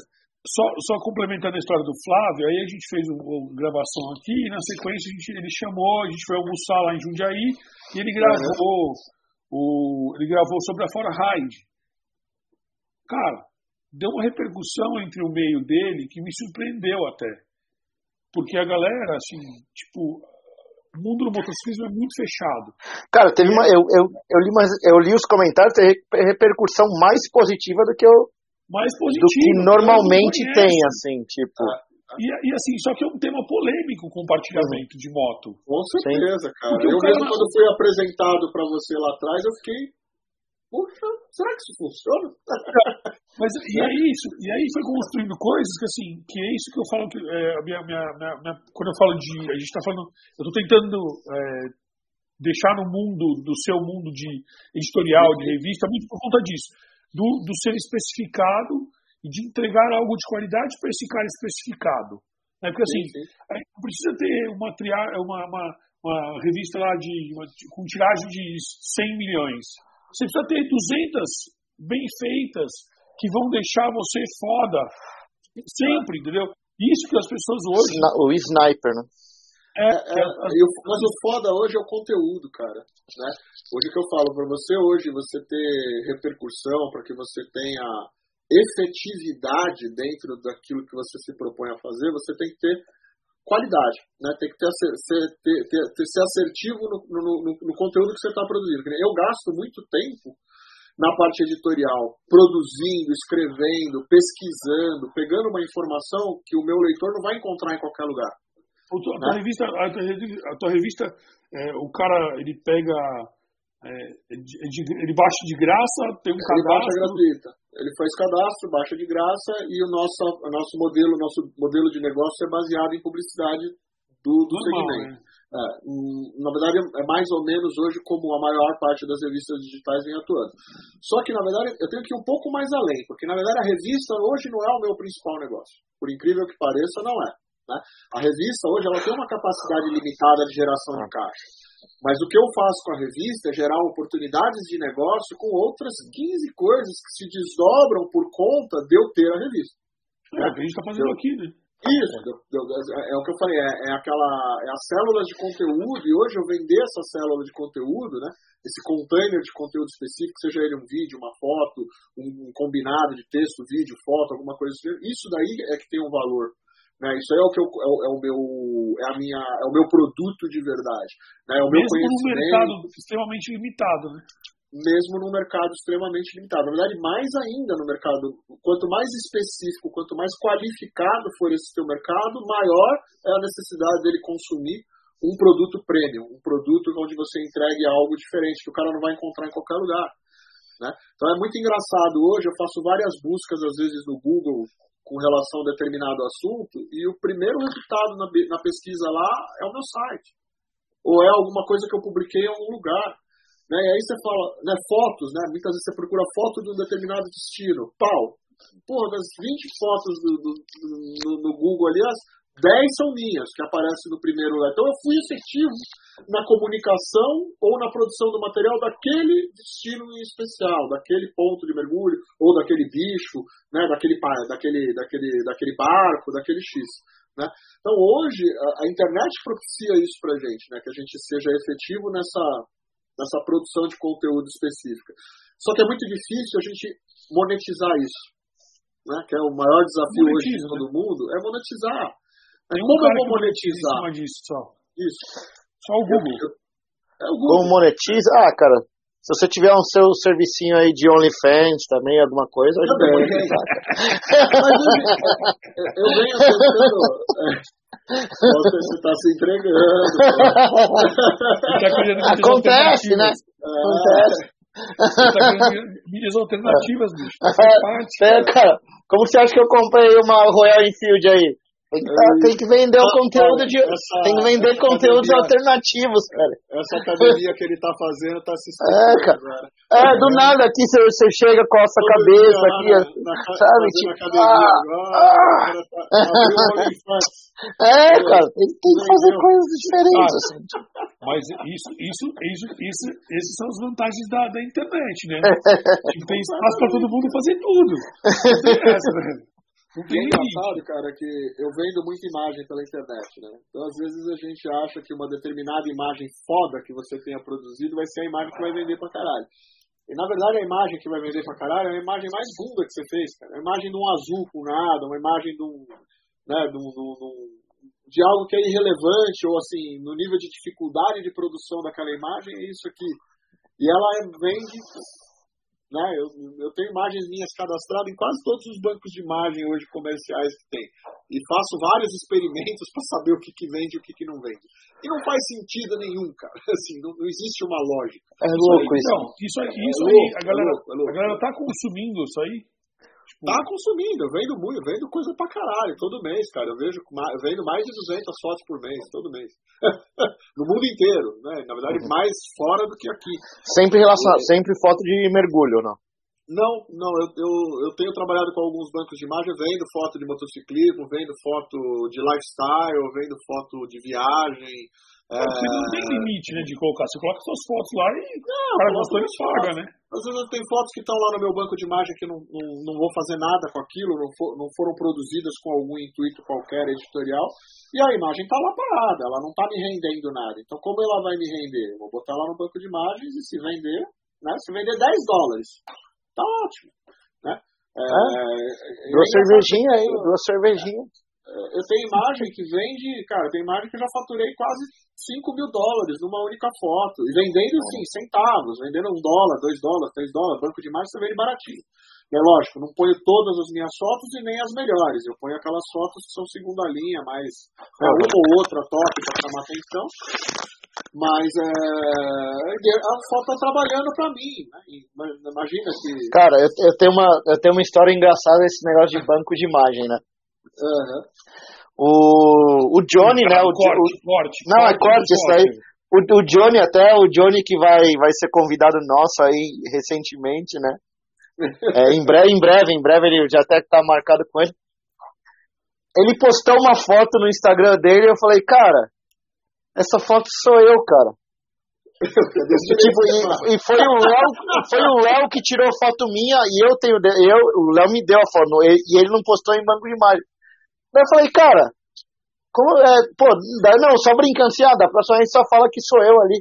Daí ele, caraca, mano, não, desculpa, não sabia não, isso daí a gente comprou em banco de imagem. Eu falei, como que uma foto minha que o meu brother tirou, ele nunca colocou em banco de imagem, o cara comprou de banco de imagem. Seu olho tá fazendo sucesso, hein? Você vê, né? Você vê. Tem que tomar cuidado de escolher algumas coisas, porque hoje a gente tem muita pirataria, na verdade, né? Tem, né, cara, mano? É, então, e o cara, tira, deve, o cara tira print do seu Instagram e põe no banco de imagem, né? Ah, põe lá. Não, às vezes tem isso. Às vezes você mandou é. uma foto pra alguém num WhatsApp da vida, ali mandou um arquivo e esse arquivo circula pro mundo inteiro. Mas pior que eu sei pra quem que eu mandei, eu tenho certeza que eu acho que sei a marca que colocou no banco de imagem. Isso que é, é foda, cara. É foda, cara, mas assim, a gente precisa tomar muito cuidado com isso daí, né? Porque os caras se aproveitam muito. Ah, e às vezes, é, é o que eu falo, tem gente que faz na má fé e tem gente que faz por puro desconhecimento ou por puro achar que. Né, achar que eu uso bastante um... foto de banco de imagem, de banco de internet é. por causa das motos, né? Mas muito Sim. vinculado ao que vem das marcas. Mas você compra essas imagens ou você não, pega aquilo as marcas, que a imagem manda para você? Não, as marcas disponibilizam um, uma Os limites da marca, sim. Essa imagem está paga, Marcão. Essa imagem foi produzida por uma empresa, por um fotógrafo, por uma agência. A marca pagou e tem o direito de uso. Então, você está consumindo um material de marketing que a marca te disponibilizou. Sim. Sem problema nenhum. Independente de quem tenha tirado. Por exemplo, eu tenho fotos minhas que hoje são fotos propaganda de N marcas X. Mas eu vendi os direitos dessa foto e o cara não tem nem obrigação de colocar meu crédito lá, entendeu? É uma foto publicitária, foto comercial. Né? Eu sei que fui eu que fiz, porque eu olho e falo assim, ah, eu fui eu que fiz essa foto. Né? Mas eu sei que eu ganhei por, por aquilo. Eu vendi aquela foto pelo preço que eu achava justo na época, entendeu? Então, é, é, é, a dinâmica né, de certas coisas. É que a internet... que acontece hoje é, é, banalização disso, né? A gente às então. vezes se aproveita, o cara entra lá no seu Instagram e, tira, e pega uma foto que você publicou de algum produto que apareça, uma, uma foto que apareça o produto dele e ele usa aquela foto para divulgar a porra uhum. da marca dele. Acontece com a gente direto. No meio do, de motociclismo, direto. Você sabe que. Eu... Até, com a, até com a marca que a gente não citou antes, que não pagou a gente, já usaram minha foto sem, sem pedir crédito e cortaram minha cabeça nada. e só aparece, só aparece da, de, da minha cabeça para baixo. Uh, é Outras marcas já são mais gente fina, que a gente brinca, né? Que você posta alguma ah. coisa, ah. marca o cara, ou o cara dá um repost porque você virou garoto propaganda quase da marca, né? Tem um parceirão nosso ah. que eu já virei garoto propaganda da marca. Cara, Aí, mas assim, é na boa, eu brinco, porque como o motociclismo, para mim, de certa forma, tá light, eu não vou atrás do cara porque ele usou uhum. uma foto X, porque ele usou a foto Y, tal, isso aqui eu brinco, eu falei, oh, manda uma camiseta aí. Pô, já, já, já vendi trocentos é, equipamentos pra você, né, trocentos acessórios pra você aí e, pô, manda uma camiseta, que... eu sou garoto propaganda seu. É eu sou de uma época, eu trabalhei muito tempo com indústria de software e, e games. Eu sou de uma época de fazer evento no Pacaembu, com uma destruição de mais de um milhão de CDs que foram apreendidos na. CDs piratas e. e foram apreendidos na, na 25. Caraca. então, a minha escola é uma escola que eu tenho, eu tomo muito cuidado com o que eu uso, porque eu, a, a pirataria, ela é, ela é, ela, cara, isso é muito, isso é muito de índole. Isso é muito é de índole, né? E ela é muito nociva, cara. Às vezes as pessoas elas não valorizam. Eu vou pegar um exemplo clássico, né, que a gente viveu, a nossa geração viveu. Música. Cara, CD de música, a gente comprava CD antigamente. Você eu uso até hoje. Música, é, ou você comprava o CD ou você gravava do rádio, né? Lembra? Ficava com a fitinha lá gravando, dando pause para cortar a vinheta da rádio, pra você é. ter uma, uma música pirata, teoricamente, você tava lá gravando da rádio. Mas hoje, o que, que o mercado fez? Né? Depois de apanhar tanto, de quantos Napsters na vida, quantos né, é, é, o MP3 que o pessoal baixava, até hoje ainda muita gente baixa, mas você pega hoje a indústria do entretenimento é, de áudio, né, de, de, produtoras, gravadoras, etc., com, a, com o, o, Spotify, com o Apple Music, com essas grandes é, é, distribuidoras de, de, de, de conteúdo é, musical hoje, você paga 15 reais, 20 reais por mês e você tem acesso a um milhão de músicas de todos os gêneros. Na, na, nossa época, o Napster ele era pago. É que a gente pirateava, pirateava o software, né? A galera pirateava o software. É.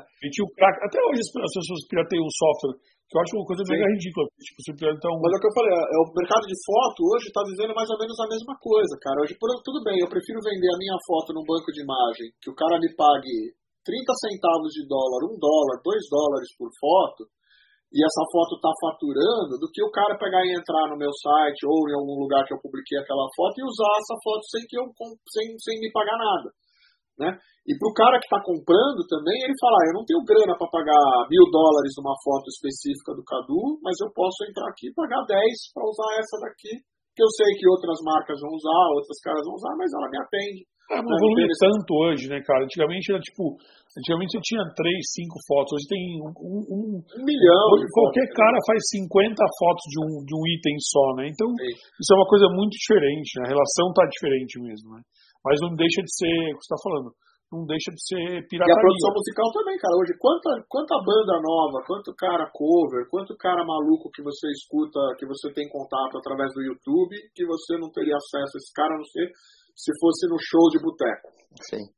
Né? Quanta banda se lançou no boteco? Ah, tá ouvindo é, uma. Eu tava vendo hoje, tava passando um, uma história de ficar mexendo com o TikTok. É. Eu, eu, acho que provavelmente não é mais, não é, são pessoas conhecidas, familiarizadas com vocês que são é, mais do rock and roll. Eu, eu, eu, transito bastante em outras áreas, mas eu estava eu estava uh, tava escutando um, um, trecho de uma entrevista do Xande de Pilares, que é o cara aqui do Revelação, um dos caras da alma do samba, e ele estava contando a história de que uhum. ele tocava num boteco, tipo, com três caras, e ele saía para fora do boteco, tinha um cara sentado lá pedindo para ele tocar. Toda vez que ele ia, ele, puta, é foda, não dá, não sei o que, não sei o que. Na terceira vez que o cara pediu, ele deixou, falou que o cara dominou o cenário lá do boteco, não sei o que e tal. E esse cara é o seu Jorge. O cara virou ícone, caralho, né? Tipo, o cara lançou, o cara do samba lançou um cara que tava, ficava na calçada, que aí você vai nas histórias do cara, morou na rua, aí morava na casa de um, na casa do outro, não sei o quê. O cara hoje é uma ícone mundial do cinema, inclusive, né? É internacional, sim, sim, tipo, um expoente fudido. Mas é muito por conta disso, né? A gente tinha uma limitação uhum. que hoje não tem, mas produz muita coisa ruim hoje também, né? Demais. É, ao mesmo tempo que você não tem limitações, você não tem filtro também. Só você também não tem filtro. Cara, é assim, ó. E tem, uma, tem, um, um, tem um samba que fala assim: não deixa o samba morrer, não, não deixa o samba acabar. Todo mundo é. conhece. Cara, uhum. o rock and roll tá indo no mesmo caminho, velho. Sim, sim. No claro. mesmo caminho. Não, o samba é uma Não é que o rock and roll tá indo no mesmo caminho. O rock, o rock and roll já tá num caminho é, forte. Você, né? você já, a, minha, a, minha, filha, que tem nove anos, escuta as mesmas músicas que a minha mãe escutava. Uhum. Sabe? É, tipo, é, é, é, o que nós estamos vivendo hoje, com aquilo que eu falei também de qualidade de conteúdo, né, cara? Que eu falei, é na verdade, muitas vezes a gente acha que é, antigamente a gente consumia algo que alguém achava que era bom. Né? Hoje é, é você que acha. Bom, você entra no, no YouTube da vida lá e você escolhe o que você quer ver. Né? E, e, quem decide se aquele conteúdo é. Quanta merda que a gente vê estourando. Não tem um, não tem um DJ do YouTube, né? Não, não, e quanta coisa que acha que é ruim pra caramba e o cara tá com um milhão de views, dois milhões sim, de views, sim. e aquilo. Tá, tudo bem, quem disse que é bom? O cara que tá consumindo. Agora, é, é mudança cultural, né? Infelizmente, ou felizmente. Né? A gente tem essa liberdade. Você escuta stand-up? Escuta, bastante. Caramba. Quanto, quanto, quando a gente ia imaginar que Thiago Ventura é, e aquela outra menina lá, a Bruna Luiz. Bruno e Luiz, é. o sucesso que os caras estão fazendo hoje. Ah, os caras são bons, né? Os caras são bons pra caralho. do Costinha, cara. É. Stand-up pra mim era show do de fita cassete do Costinha ou do Ari Toledo, pô. É. Esse sábado que passou, eu fui assistir o, o Afonso Padilha. Aqui bom demais. Bem, outro bom demais. Cara, é. cara o bom cara, é mega, além de o cara ser extremamente ligeiro e rápido no raciocínio de mudar o caminho do show, ele é um, eu, eu, percebi que no show dele ele é um cara que se. Olha, eu julgando, entre aspas, analisando. Mas ele é um cara que se estuda muito para criar o conteúdo que ele, que ele faz o stand-up. Uhum, e ele estava falando de geração. Está falando de, geração. Que o, que o, pessoal de 30 hoje são, tem 30 anos são os 20 do passado, os de 40 Sim. são os 30, os de 50 são os de 18 anos, que ele falou que os caras de 50 acham que tem 18 anos, e aí, velho, é muito louco, muito bom, velho. E ele falou que, e que os de 20, que na verdade, que os de 20 são os TikTokers. Tipo, que é isso? A galera, a, a, a, hoje, a gente entra num, num, nível de conteúdo que a gente está falando, pro, a gente, eu e a gente conversa bastante sobre isso. Nós estamos aqui num podcast no, na, da 17 edição e a gente não, não, soltou corte nenhum. Cara, porque a galera não assiste inteira, a galera só tem corte. Sim, sim, sim. É só isso. A gente tem os, os, os reviews, porque hoje o consumo, a indústria de música, por exemplo, ela criou um mercado que é o seguinte, cara, a sua música tem que ser boa 30 segundos. Você é, viu isso? Você viu isso daí, é, da cara? É música, isso, isso eu achei que, tipo. É os 30 segundos do Rios, cara. É, não, eu, eu, eu achei isso aí absurdo que os caras falam, ó, sua música. E não, os caras falam assim, não, não é que sua música precisa ter. Mas em algum momento, ela precisa ter aqueles 15 segundos épicos é que o negócio precisa dar. Eu falei, cara, olha o, olha o momento que você chegou, tipo, como que você vai fazer Cara, Starway to gente... Heaven tem 15 segundos é épicos, sabe? É é, e hoje a gente vê é. isso no conteúdo, cara. Por isso eu, eu, brinco hoje como editor da revista do, da Dive Duke, lá de mergulho. Eu preciso ter as três, quatro páginas foda da minha matéria, porque são aquelas. É o corte, entendeu? É aquelas quatro, cinco fotos que são né? Que eventualmente você vai usar para divulgar, que o cara que eventualmente apareceu na tua matéria vai usar para dar o print e vai mandar para Deus e o mundo, e é aquilo ali que vai viralizar. Eventualmente, a mensagem que eu quero passar para o caboclo, eu tenho que conseguir passar naquilo, né? Vender um produto, vender uma, um destino, vender uma, um parceiro nosso mas, ó, fazendo alguma ação. É muito louco, mas o stand-up prova e isso é uma coisa que vocês acompanham, então vocês vão, vão, vão, vão concordar comigo, que o stand-up prova que assim, que os 15 minutos ele, te, ele pode te proporcionar uma hora de risada foda. Fácil. eu, fui, eu fui em vários caras, já assisti vários caras, vocês devem ter ido, mas nenhum deles que eu assisti até hoje, que eu via conteúdo na internet, que eu fui pro, pro show o, a internet era muito melhor que o show. Pelo contrário, o show sempre é muito mais foda uhum. do que a internet. É, então, assim, óbvio que os caras estão num nível, num grau altíssimo de. de não, esses caras são bons. Tipo, Afonso Padilha é foda, não. Bruna ah, Luiz, Thiago Ventura. Tipo, eu, eu, eu, por exemplo, eu gosto, eu gosto de. de vocês, assim, eu, vocês devem consumir igual eu, das, das mais antigas, mas assim, tipo, cara, eu gosto do Rafinha Bastos. A minha esposa odeia o cara. Mas eu acho o cara que tem, ele tem um, um, um nível de humor que, tipo, me É humorista, cara. Não tem, é. é, é lógico, é um humorista. o cara assim, fala uns absurdos de vez em quando, fala umas, uma, umas é, mas assim, é, é, isso. Você tem que interpretar isso como sátira, porra, como crítica, como. Então, mas hoje eu tava até. Ah, desculpa, depois eu falo meu ponto, mas fala aí, fala aí. Pode falar, pode falar, pode falar. Hoje eu tava até assistindo um negócio do, do Carioca, sabe o Carioca? O Ticaracatica Cast lá. Sim, sim, é. é. Ele o bola. Que, é, ele, ele, tava falando, cara, uma coisa, ele, ele falou uma coisa que eu acho que é muito certo, tipo, porque a gente, a comédia, ela tá chegando num ponto que, tipo, você tem que tomar muito cuidado com o que você fala. Total. E, tipo, mas. Hoje a gente tem que tomar cuidado. Então, mas. tá fazendo um podcast, um podcast aqui que a gente tá falando um monte de assunto. Sim. Tema livre. Eventualmente você solta alguma coisa de alguma forma que vira um corte é, cara. mal uhum. interpretado de Sim. alguma forma. E você tem a cultura do cancelamento uhum. qualquer uhum. tal. Cara, você, você de repente pode cair, né? Virou famoso no. Sim, cara, mas o. Do negócio, você falou é... alguma coisa que não foi interpretada Ele falou, cara, ele falou, eu não lembro exatamente palavra, as palavras dele, mas ele falou de um negócio que, tipo, assim como o jornalista tinha fonte, o foro, aquela coisa que, tipo, cara, ele estava seguro em falar aquilo lá. É aquele negócio, cara. A partir do momento que você entrou no meu show, você sabe o tipo de comédia que eu faço, cara, isso daqui você tá é dentro é do esquema né? que, tipo. Eu, eu, concordo, eu, já ouvi ele falar isso e eu concordo é. com isso. Porque quando você vai no show, você vai buscar algo. A uhum. treta tá na internet, velho. Porque os caras misturam, no meu ponto sim, de vista, sim. liberdade de expressão, você poder falar o que você quer, com falar coisas que hoje não são mais aceitáveis. Como a uhum. gente sabe, tipo, mano, cara, ridículo. Era, os caras ficam zoando. os punheteiros do Gugu, de domingo, que ficava com aquela banheira do Gugu, as minas uhum. do sabão, que era normal. Ah, tipo, hoje a dança do Tchan. Isso, isso passou a ser um, um, um, movimento que não, eu não vou falar que assim, que é a gente que é pai sabe o que está falando agora, depois você vira pai, você dá uma pensada melhor nisso. Não é que a, a feminista que levanta a bunda, que não sei o que, que não quer que a mulher faça isso. Tem nada a ver, porque a mulher dona de si, ela faz o que quiser com o corpo dela. Contanto que o TikTok está cheio disso. Sim, sim. Tá é o que mais se consome hoje.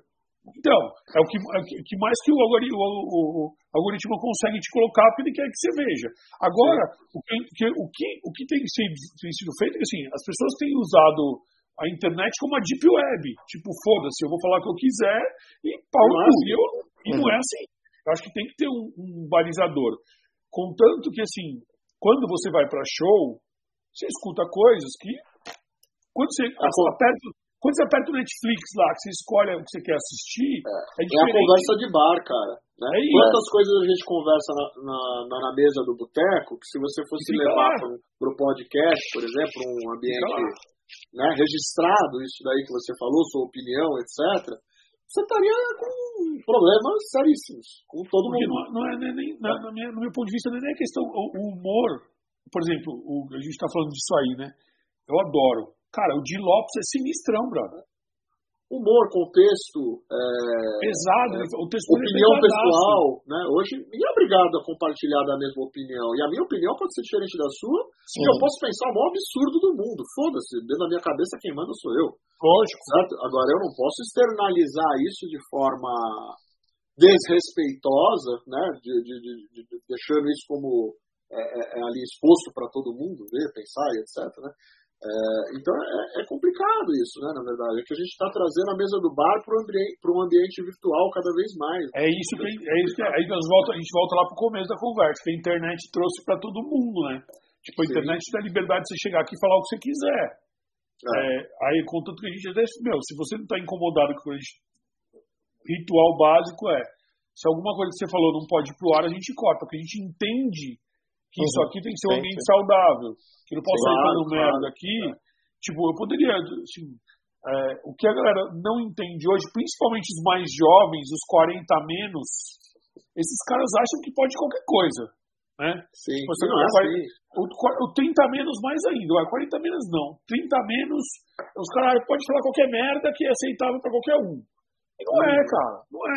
Não. Cara, mas o Marcão, eu, eu acho que não é nem. Eu acho que não é nem de idade, porque, tipo, você pega, a gente teve caras aqui que nem tipo o Vitor da Chaser, o cara tem 23, ah, 26 não, é, anos.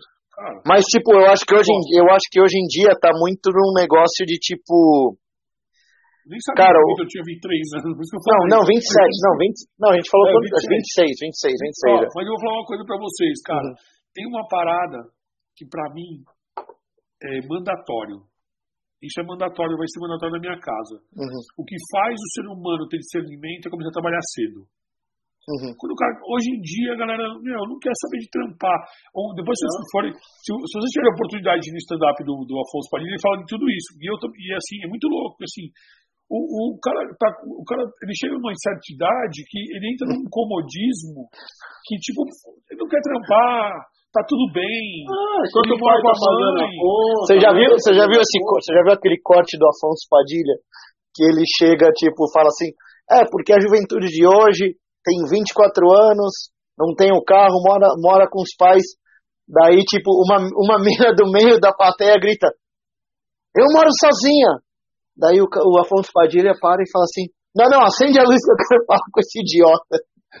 e daí ele chega e fala assim, não, não, não, mas Daí eu chego assim, ó, mas espera um pouquinho. Eu falei, imagina uma pessoa de 24 anos lá, você imaginou você, daí ela, é, aí, olha só o problema com a juventude, com o pessoal de hoje, olha a autoconfiança, quando eu falo, é, é, não, imagina uma pessoa, você cara, pensa em você de você cara. mesmo. daí ele chega e fala, daí ele fala tudo, não, mas você vai lá, você tem isso daqui, daí tudo, não tenho. Mas daí, mas, mas daí ele fala, não, mas eu quero ser, eu queria ser sua amiga, conversando, mas mas você vê alguém de 30 anos respondendo para mim aqui, não é só você que tá. Isso que é o problema, é tipo, o pessoal não entende, cara. Então, a gente, eu acho que a gente vive hoje uma, um conflito, uma é. geração que exatamente esse é o ponto. quando eu falo que aqui em casa vai ser assim, eu já falei pra minha mulher. Minha Ah, filha vai ser... É complicado, Marcão, porque assim, hoje eu, vi, eu tô com dois filhos adolescentes. Um moleque de 17 anos e uma menina de 14 anos. Cara, é um choque. Ao futuro, Marcão. Ao Ao Começou futuro, cedo, Marcão. hein, velho? Não, você começou cedo pra caralho, Cadu. Quantos anos você acha que eu tenho, filha? Não sou tão novinho assim, não. Nós estamos com minha idade, 45. Não, mais. Tá nos 50 já? Quase 50, 48. Ah, não, meu, para. Eu, minha filha tem 9 anos. É, cara, mas Mas eu sei, vai chegar nessa parte. Eu sei que vou chegar. sei. Vai chegar. e, e, e não tem jeito, cara. É um choque de geração completamente. A dinâmica dos caras é completamente diferente da, dinâmica, da nossa dinâmica, de coisas que eu falo. Pô, mas na minha época, eu falei, você, né? Eu comecei a trabalhar com 13 anos de idade. Mas deixa eu te perguntar uma coisa para vocês dois.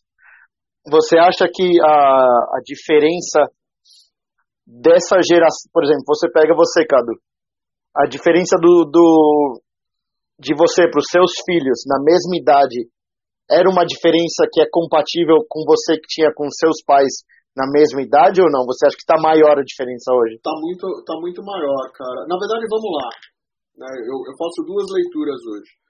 É, essa nossa geração mais nova, ela tem conteúdo, na verdade, ela consome conteúdo numa velocidade inimaginável com relação a algumas coisas. Então, eles têm muito mais conhecimento né, e transitam por N assuntos diferentes com mais facilidade do que a gente na idade deles.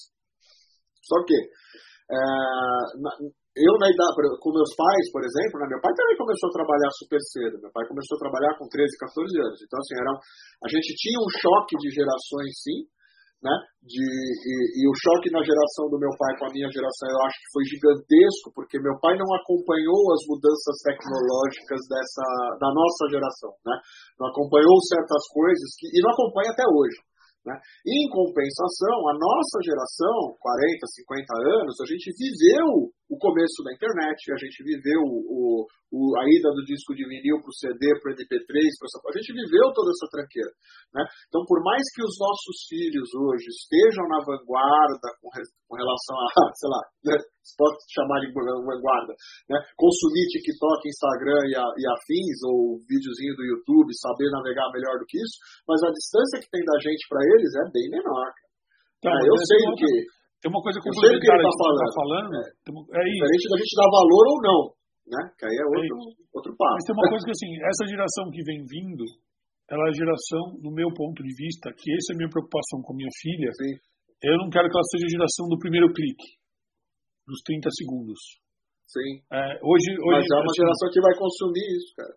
já então, consome. ela vai, ela já, Já a consome. minha filha, eu tenho, eu, assim, não- sei lá, talvez seja por, causa, por questões eh, de, eh, do controle que eu consigo ter ainda sobre o conteúdo que ela, que ela enxerga, mas Sim. assim, a minha filha viu 325 episódios da Chiquititas.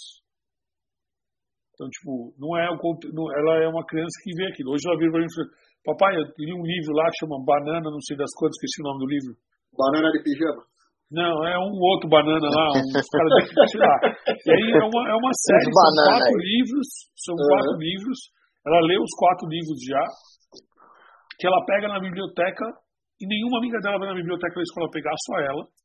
A gente lê com ela desde pequeno, óbvio que tem essa cultura dentro de casa, de estar Cria todo dia à noite, criamos hábitos de todo dia à noite ela lê.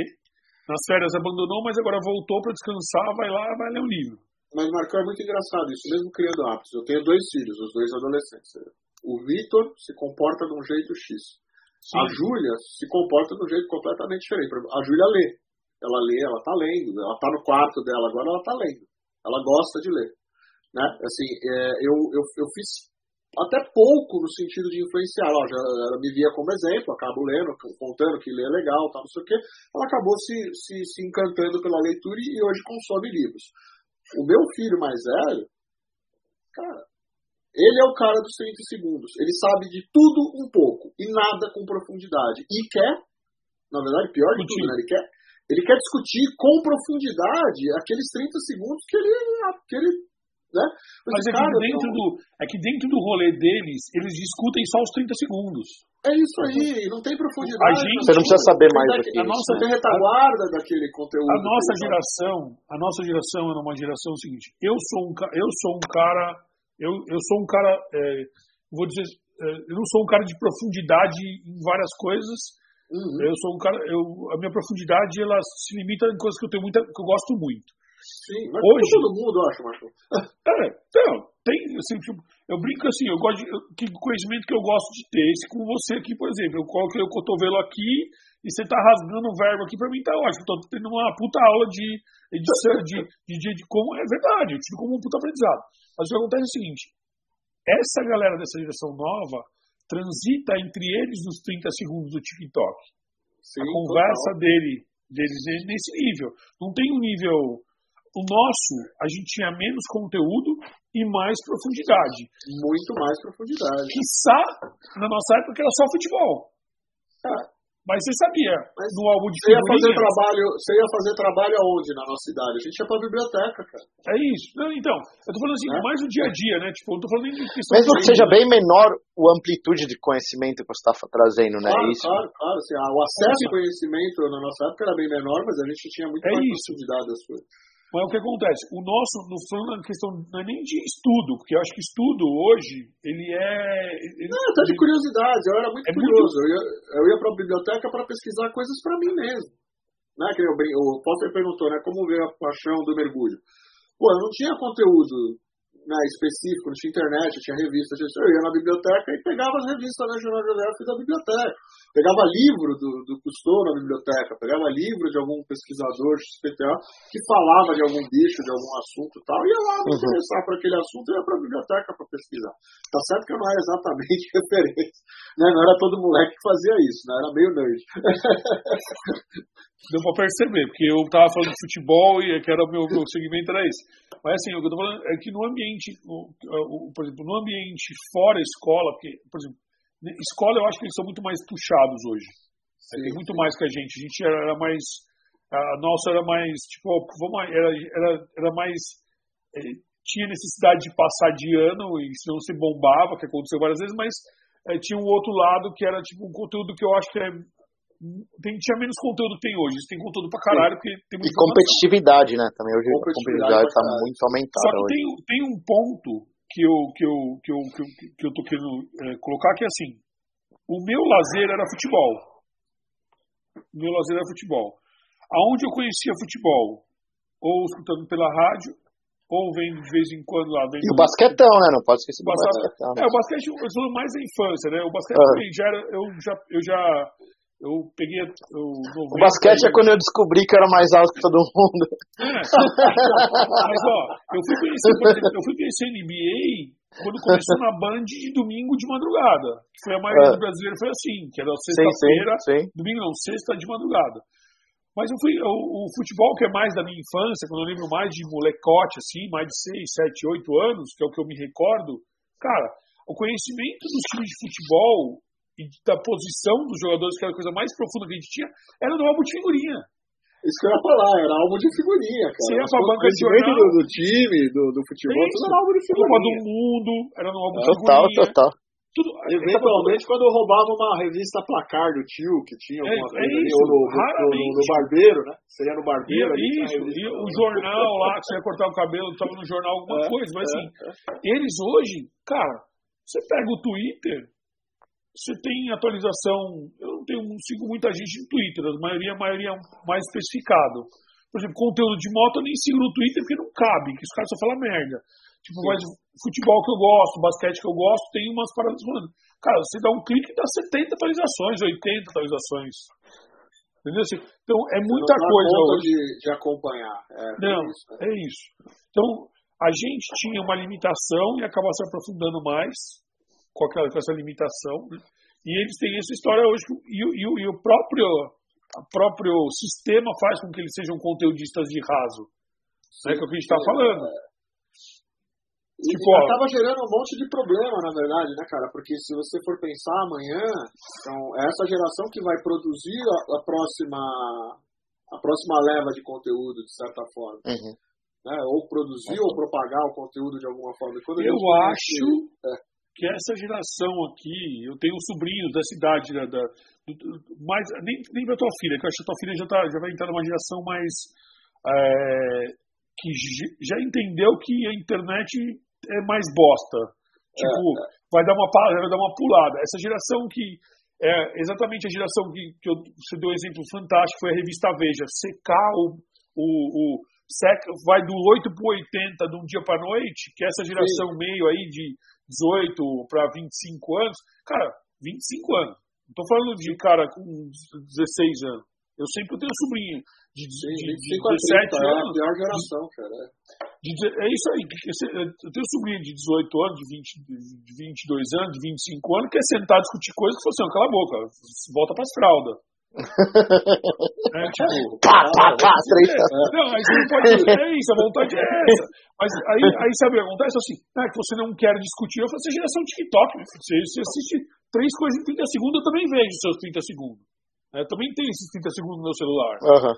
É, mas o que está em volta? Qual é o contexto? E sabe aonde? Eu vou te falar. No futebol, que meu, é muito louco, assim. Nunca vê futebol, nunca fala de futebol, e chega para falar de futebol, meu, você não sabe falar é, direito, meu filho. Eu dou de vez em quando, né, cara? Às vezes tem, tem gente que não me conhece, não sabe o meu background. Aí, eventualmente, chega no assunto mergulho. Aí você vê o cara lá e começa a virar um mega especialista é. sobre o assunto de mergulho eu fico quieto, vou cruzar meu braço e vou escutar, né? E você escuta um monte de abobrinha, aí você vai dar uma opinião e o cara quer discutir e saber mais coisas. Outro dia eu tava numa mesa assim, o moleque também começou a falar uma bosta dessa daí de, de querer manjar mais do que comigo, e o cara que tava do meu lado me conhecia pra caramba, falou assim, não, você sabe quem que é o cara? É, não, não, não sei. Eu falei assim, então, aí o cara falou, mano, o moleque. Aí eu falei assim, não, filho, na verdade, você mal saiu das fraldas, você fez um curso básico de mergulho mergulhou duas vezes na vida num lugar aí, num lugar desse, quer entender um pouco mais do que eu? Eu falei assim, não é que ele mentir, nada, o, mas... problema, o, o problema deles não está nem em mentir a opinião. Não, é, é ter razão, cara. É mas isso é personalidade também. Isso. Querer ter razão sempre, a qualquer é. custo. Mas é, a geração. Quer ter razão, é. Mas aí, ó, pessoal, agora a gente está chegando próximo das duas horas, nem parece. Monster patrocina nós, ó. Igual a Forhide, a Forhide é, aí, ó. É, Monster, ó, só Monster. Pode, pode dar o toquinho aqui. É. Lembrando os nossos apoiadores que estão aqui, nossos ó. apoiadores, Baileys. É, é. Nossos apoiadores aqui. É. Lagunitas que estava prestes a vencer aqui, ó. Validade de 11 do 8. Na trave. Na trave. Cara, isso daqui tava, isso daqui tava 1,50 no supermercado. A Lagunitas, porque tava duas semanas de vencer. Você é louco, eu falei pra minha mãe, compra duas caixas já. É, trocar meu fone de ouvido aqui, que o meu, o meu acabou a bateria. Aqui já acabou a bateria mesmo. Mas as coisas, mas é, isso daí é pra você já se preparar para o na, de frente com o Foster aqui, porque eu tenho várias perguntas para você, então já, já, já está já está tudo, tudo, tudo anotadinho aqui. Agora é, então, a, é, a, é, a, hora da maldade, Foster? É, agora, agora é tipo a hora para você. Ah, essa hora para a gente pegar os, os rápidos insights agora é, para fazer o de frente com o Foster aqui. Curtas, é para é Curtas. fazer os cortes do Foster agora. É. A, a hora que você estiver pronto, podemos começar? Podemos começar? A hora que você quiser. Ah, tá. Cinco motivos para quem quer começar a mergulhar, tipo, aquelas os cinco motivos primeiros que vêm na sua cabeça, assim. Cara, vamos lá. Contato com a natureza seria o primeiro motivo. É, conhecer um mundo completamente diferente daquilo que você tem a oportunidade de conhecer no teu dia a dia. Seria um segundo motivo. Terceiro motivo, uma atividade que tira, vou usar um termo bem pejorativo, tira o seu cu da cadeira. Né? Sai da frente do computador e vai viver a vida. Vai possibilitar que você viaje, conheça outros lugares, conheça outras pessoas, né? divida uma paixão. Serve para o mergulho e serve para a moto. é, e, e, principalmente, cara, por, por ser uma atividade apaixonante. Na verdade, é difícil você, você dar um motivo maior do que só quem botou a cabeça embaixo d'água a primeira vez e teve contato com aquele mundo que consegue entender um pouco isso. Eu vivi essa experiência com a minha filha há, esse, há uns dias atrás. Ela sempre teve medo. Né? Nunca quis mergulhar comigo, tal, não sei o quê. Papai, de uns, uns tempinho para cá, ela falou, pai, agora eu estou preparada, quero fazer o curso de mergulho. ela, ela tá na pilha, cara. A hora que ela relaxou embaixo d'água, que ela teve contato de verdade com o mundo submarino, que ela viu uma tartaruga, que ela viu cardume de peixinho, que ela respirou embaixo do, da, da, água e viu que existe todo um mundo completamente diferenciado dela embaixo d'água, ela, ela se apaixonou de um jeito que agora ela só pai quando que nós vamos mergulhar de novo. é muito Show legal. de bola. Então, é, e sexta é que dá dinheiro pra você agora, né? Sexto sustenta. e sexto, nunca queira trabalhar com isso. Exato. Melhor viagem de mergulho que você já fez? Ah, cara, todo mundo me pergunta essa, é tão difícil responder isso. Foram tantas viagens boas, cara. Eu sempre. Melhor ou pior, qualquer uma é. das duas que você quiser. minha, minha melhor viagem de mergulho é sempre a última.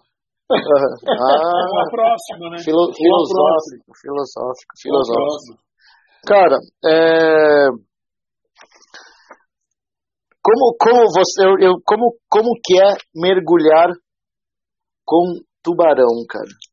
Ah, eu brinco que tubarões são meus pets, cara, são meus cachorrinhos de estimação debaixo d'água. é,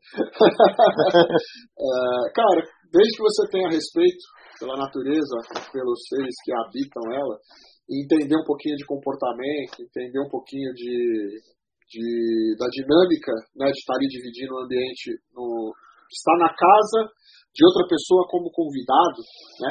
É, mergulho com tubarão é mergulho com, com, com, com existência como com qualquer outro ser vivo. Né? Você tem muito respeito, porque é um ser magnífico, né? o topo da cadeia alimentar ali dos oceanos, né? É, mas é, é, muita emoção, cara. É, é muita, é, é, muita troca de energia você dividir o mesmo espaço com o maior predador dos mares. Seria a mesma coisa que você tá ali fora do Jeep, dividindo a, o pasto, né, ou a floresta com o leão. Um leãozinho. É. E fazendo carinho na juba dele, assim. E fazendo carinho na juba dele, assim. um comentário que, que eu acho que tem que ressaltar que isso que você falou. Hoje em dia gente, as pessoas acham que a natureza é delas. Não. E aí, você é quando, convidado. É, tipo, e é isso. Esse é o ponto. A gente acabou transformando o mundo no lugar que a gente acha que é nosso, e não ao contrário. A gente tem que respeitar as coisas que estão para poder vivê-las mais tempo, né? Caraca, é, corte do Marcão perfeito. esse cara. Nossa senhora! Até desceu uma lagrimazinha. Nossa senhora, Mas eu queria perguntar uma outra coisa. É, baleia, brother. Cara. A baleia é um ser encantador para mim. Eu tive uma experiência é, do surf no, nos Açores que estava do lado de fora e, meu, puta, tinha. Elas estavam em reprodução e muito perto. Eu, e aí, isso para é, mim é... é fantástico também, cara. São seres, como você falou, encantadores. Eu já tive algumas experiências de baleia passando perto, de estar na superfície também ver a baleia saltando, de chegar, né, de você ter assim aquela interação maior. Acho que qualquer mamífero marinho, né, golfinho, baleia, uh, lobo marinho, enfim, são animais muito, muito, muito inteligentes. Né, que são capazes de, de, de interagir cara, com você no outro cara conseguiu entrar na minha próxima pergunta, mas sem saber mais. Fala aí, fala aí. Não, não, não, não, não, não, não, não, não, fala, fala, fala, fala, continua, desculpa. Eu ia contar, na verdade, de um mergulho com golfinhos. Não, não, então, peraí, peraí, peraí, peraí. Peraí, peraí. Não é com o boto rosa, não, né, Cadu? Não é com o boto rosa, não. O boto rosa Manauara lá, que eu dou um monte de filho em Manaus. Golfinhos, é tão, eles são tão inteligentes quanto a gente pensa que eles são? Ou quanto fazem para pensar do que eles são? Muito mais. Uhum. Muito mais. São seres dotados de, de inteligência emocional, cara. São muito. Uh, e, e, só quem vivenciou coisas embaixo d'água com esses, com esses bichos para você saber o que estou falando. Eu posso dividir algumas experiências que eu já tive de, de, de, de encontros, de coisas que eu, que eu presenciei ou que amigos próximos presenciaram, que são coisas assim de ser humano mesmo, de interação homem a homem. Né? Assim, eu estava mergulhando em, em Galápagos, uma das vezes que eu fui, estava eu e minha, minha parceira, minha dupla de mergulho, terminando o mergulho, na, chegando perto da superfície já, e comecei a escutar um barulho, sons de um cardume de golfinhos ali, que faz um barulho bem específico embaixo d'água. Sinalizei para minha dupla, falei, escuta, escuta, escuta, olha, atrás de você tal. Só que daqui a pouco a gente vê um grupo enorme de golfinhos se aproximando da gente. Uh, o grupo se aproximou. Uh, eles têm um comportamento de proteção, na verdade, que os machos mais fortes eles se afastam do grupo e ficam circundando qualquer coisa que eles identifiquem como ameaça, enquanto o restante do grupo, as fêmeas e os filhotes, eles acabam tomando uma outra direção. Então, por exemplo, quando você vê o barco, está navegando, né, a lancha, e você vê lá os golfinhos do lado da lancha, lá acompanhando, bagunçando, ali você acha que o grupo inteiro de golfinho ali está tá pulando. São os machos. Eles, não, eles são os machos que estão distraindo uma possível ameaça e o bando mesmo, eles estão indo bem longe do barco, eles estão indo embora. Tanto é que quando os machos acham que a ameaça já está numa distância é, favorável, razoável do bando, eles somem, do nada. Né? Então eu estava vivendo uma situação parecida dessas. Os machos, alguns machos saíram do, do, do, do bando principal e vieram circular a gente. Cara, eu assim, foi um negócio assim tão bacana ver eles chegando pertinho. Eram machos grandes, era um golfinho de 4 metros, 4 metros e meio, cara, de Galápagos ali, golfinhos nariz de garrafa, bem grandão. E, e um, um, dos desses machos começou a brincar comigo, assim, começou a me circundar, né? E eu, eu fechei a minha câmera assim, comecei a brincar com ele, comecei a imitar os movimentos dele, nadar pro fundo, fazer barulho, tirar o regulador, jogar bolha. E ele veio, cara, e ficou ali brincando, interagindo comigo um tempão né? Até chegar bem perto de mim, olho, olho no olho, assim, botou o olho na minha cara, assim, aí eu brincava com ele, fazia com a bolha, aí ele uhum. soltava. Ah, fiquei assim, sem brincadeira, cara, acho que uns, uns 10 minutos, é, brincando com ele embaixo. Ah, Daqui a pouco ele saiu fora. foi embora. Foi embora, eu falei, ah, bom, acabou, né? Vamos, vamos subir. Quando eu comecei a subir, ele volta com uma fêmea e um filhote. Ele ficou um pouquinho mais afastado, trouxe a fêmea e o filhote para perto de mim e eu fiz carinho no filhote. O filhote chegou. Como você está falando, esse daqui é meu filho. Ele veio, é, ah. assim, cara, sem brincadeira, foi essa a sensação. Olha, estou te apresentando a minha família. Isso aqui é a minha mulher, isso aqui é meu filho. Cara, foi uma situação tão emocionante, assim, de arrepiar, de você chorar debaixo d'água, de você caralho, cara. Aí ele ficou ali um tempinho, uns dois, três minutos com a fêmea e o filhote. Aí a fêmea e o filhote saíram. Ele voltou, ele chegou perto de novo e me olhou dentro do olho. Chegou assim, assim, a distância de dois palmos de distância de mim. Fez assim com o focinho, se mandou junto com o Caraca. Porque eles são animais que fazem. É, é. Porque dizem que eles são animais que querem realmente o bem de tipo, quando eles sempre que encontram um ser humano assim. É. E você tem tipos, outras interações que eu já presenciei. Esse foi um dos casos, começar a contar isso aqui, a gente vai até amanhã só contando brincadeira com golfinho. Que realmente eu já tive várias experiências com golfinhos, assim, são, são muito, fantástico, muito inteligentes. Fantástico. Cara, próxima. próxima, próxima aí. O que dizer para alguém que está pensando em sair do CLT? Cara, é... eu vou dar um conselho que às vezes as pessoas podem até achar que, que, que é insensato, né? Mas se você chegou ao ponto de pensar em sair do CLT e isso está te incomodando de verdade, você está trabalhando para alguém, é porque você botou a carinha para fora da caixinha, né? É, e o único jeito efetivo de você sair do, do, do, do CLT de verdade é você queimar a ponte. Né? Quando você passa a depender do teu novo negócio, daquilo que você está fazendo ou que você quer fazer dar certo, porque ser empreendedor hoje, cara, o que eu vejo hoje, boa parte das pessoas fazerem, acontecer, assim, o cara se aventura a abrir alguma coisa e em dois meses, três meses, o cara desiste e volta a ser CLT. Né? Vou fazer um complemento que você está falando aqui, que eu é, tenho... não, o cara não cumpriu o rolê todo, né? E o rolê todo, às vezes, cara, é quebrar uma vez e insistir de novo e fazer o negócio funcionar, né? E, e não deixar, a, a, né? não desistir na primeira dificuldade. Acho que isso vale para qualquer coisa na vida. Qualquer obstáculo que você desiste logo de cara, né? na primeira parede que você encontrar no, no, no meio do caminho, você porra, né, é muito difícil para mim, eu vou sair andando, vou voltar para trás. Né? Então, quando você tem lá né, a proteção da, do emprego ainda garantido, que você pode voltar e desistir, você nunca vai fazer um negócio dar certo.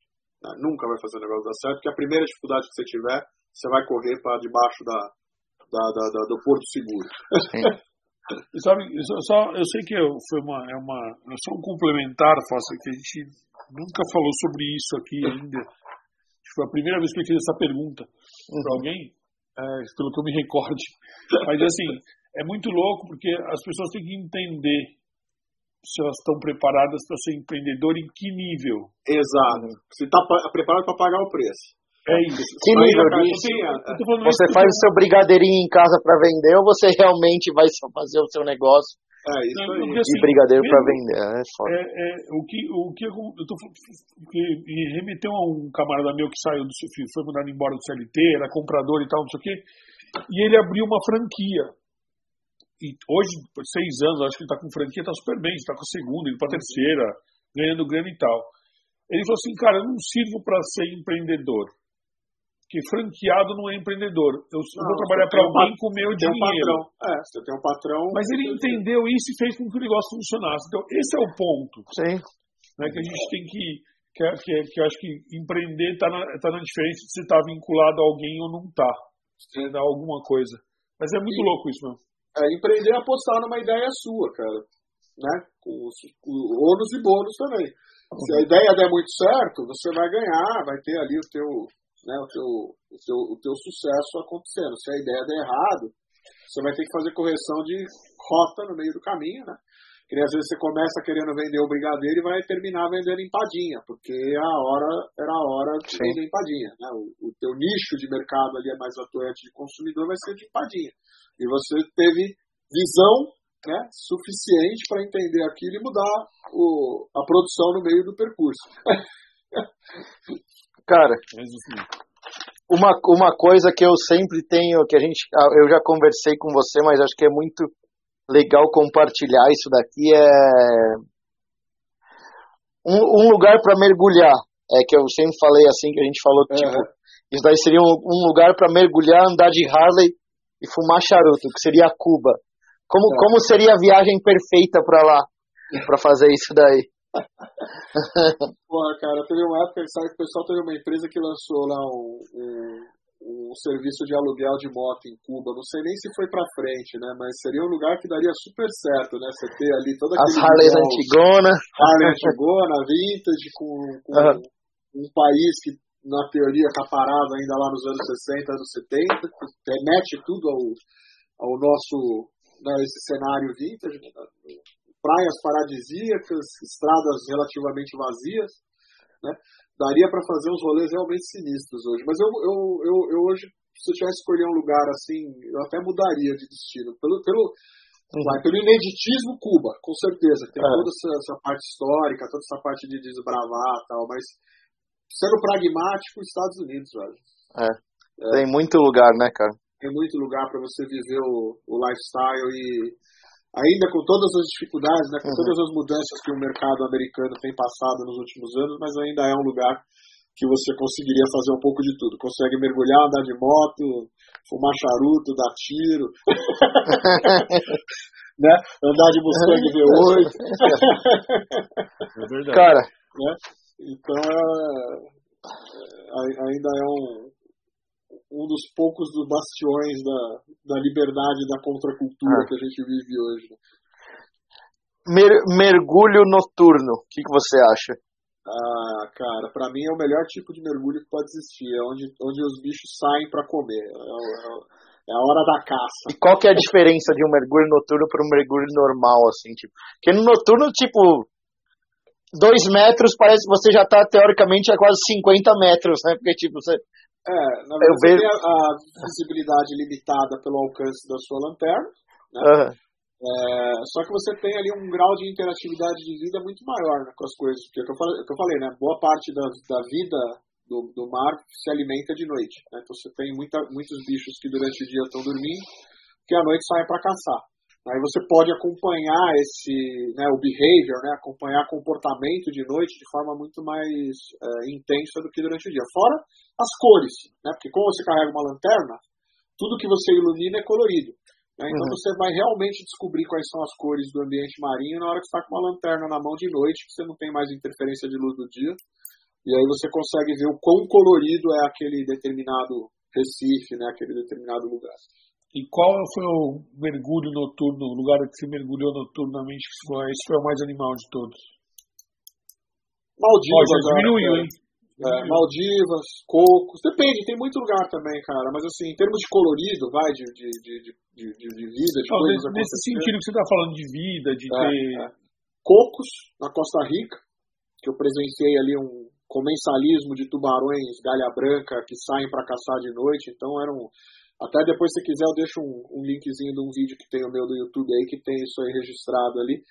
Hoje em dia até é proibido. Quem fez, fez. Quem não fez, nunca mais vai fazer, porque começou a dar um monte de acidente aí com outras espécies de tubarão, então eles proibiram esse tipo de mergulho lá. Mas era um rolê sinistro, cara. Era quase 100 tubarões comendo, né, caçando no Recife. E a galera. Os bichos trocando uma ideia antes, trocando uma ideiazinha aí, vamos caçar o que aí? Ah, sei não, tubarão, vou caçar outra aí, é só. Ideia, cara. É só rolê vida louca. Os caras saindo na, no frenesi mesmo, assim, disso. Cara que achava. Manda o link que eu quero ver. Manda o link que eu quero ver. O negócio ah. pegando fogo, mano. Ó. Animal mais surpreendente que você viu debaixo d'água? Eu vi. É. Uh... Aquele que, puta, caraca, cara, putz, não sei. Meu animal Qual... preferido. Uh não podia deixar de, de, de citá-lo. Tubarão martelo gigante, esse é o, é o Great Hammerhead, que é uma espécie de tubarão martelo, que é, como o próprio nome diz, gigante. Né? Ela não anda em cardumes como as outras espécies. É, e é um bicho que come crocodilo.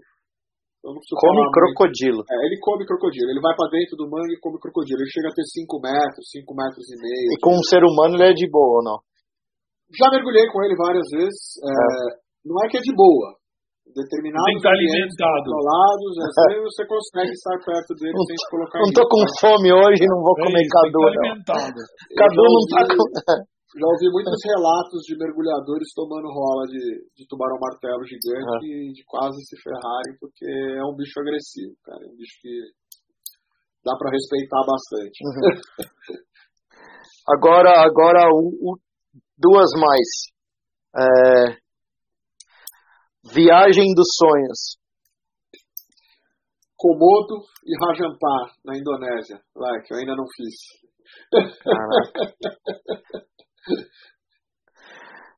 e agora a última. Uma moto. Ah, a minha. Harley Davidson Road King Classic. Sensacional, cara. Sensacional. Eu vou falar pra você. É assim, ó. É de tirar o chapéu. Porque viajar é algo que não tem precedente, assim, na vida. Tudo que você falou. Cultura, gente, tal, não sei o quê. Viajar para mergulhar é algo que deve ser mais foda ainda, porque além de você conhecer tudo que se conhece normalmente, se conhece mais o fundo do mar daquele lugar que você está indo. Você conhece Sério? o fundo do mar e conhece o, os malucos locais. Que assim, é, convenhamos, cara, o nosso mundo, né, de mergulho e de motociclismo, etc., de viagem qualquer, é um mundo de pessoas fora da caixinha. Né? E a gente, eu, eu brinco muito, né? Os, os caras que estão fora da caixinha se atraem, porque é um bando de maluco que vive numa outra dinâmica de vida.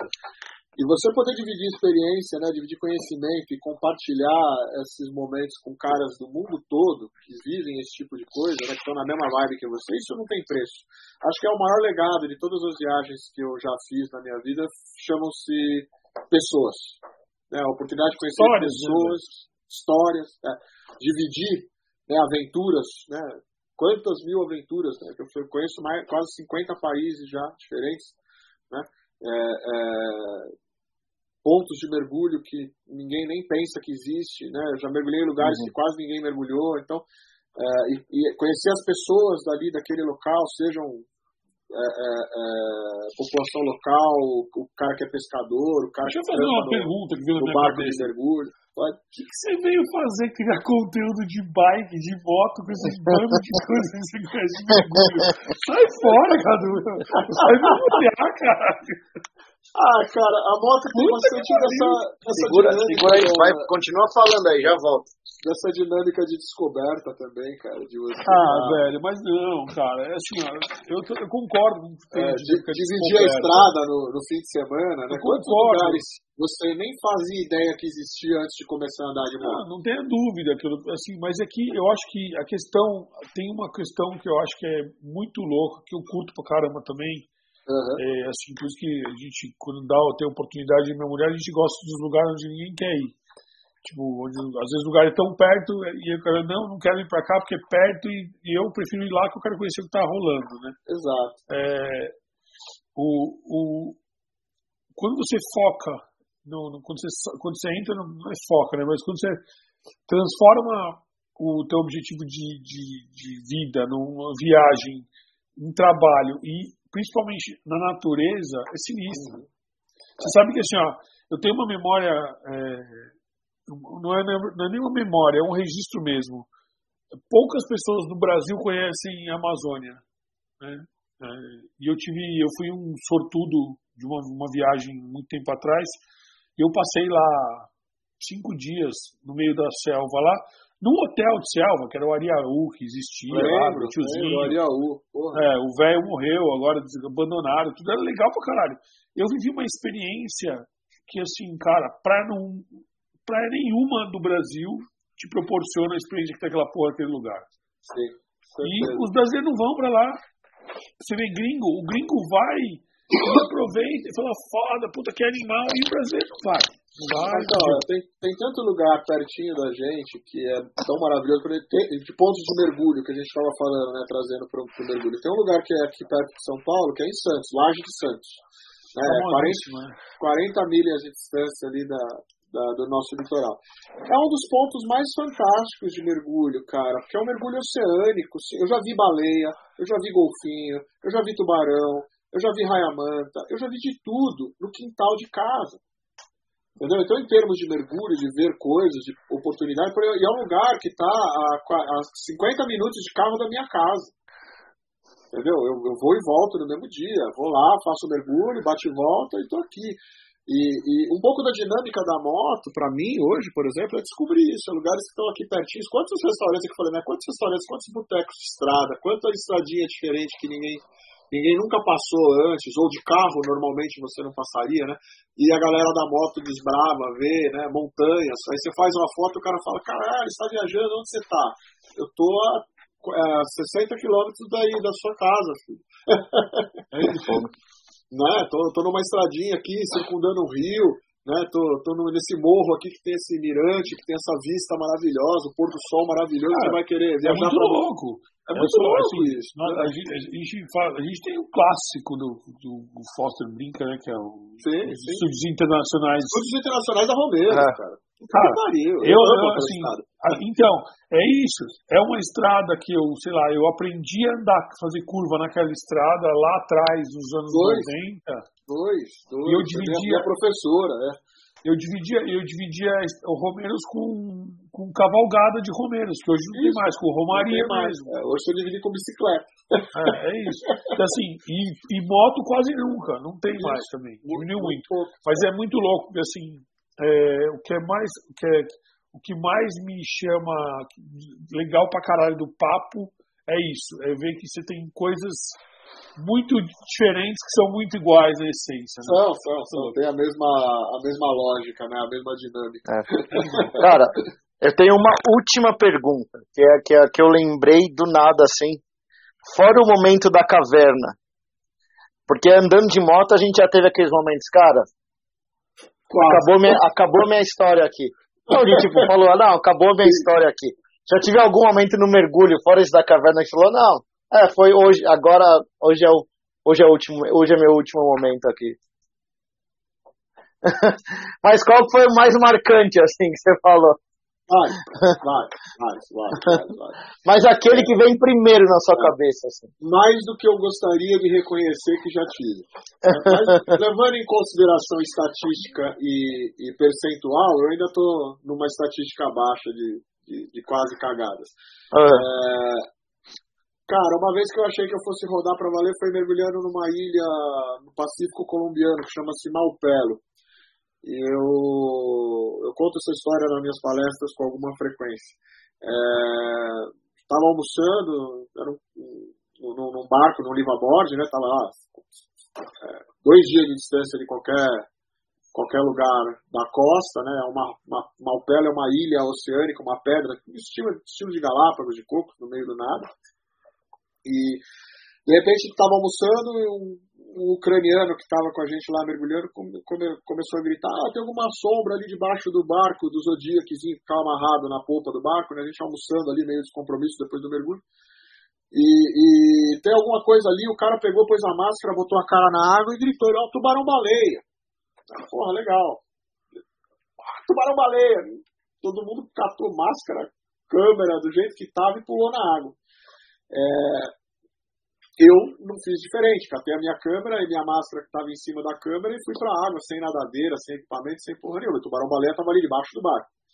É, me distraindo, né, fazendo foto, eu tinha pensado, pô, eu fico aqui perto do cabo do, do, do barco, né, qualquer coisa eu seguro no cabo aqui, vou nadando pro cabo aqui para poder voltar pro, pro, pro, pro liveaboard.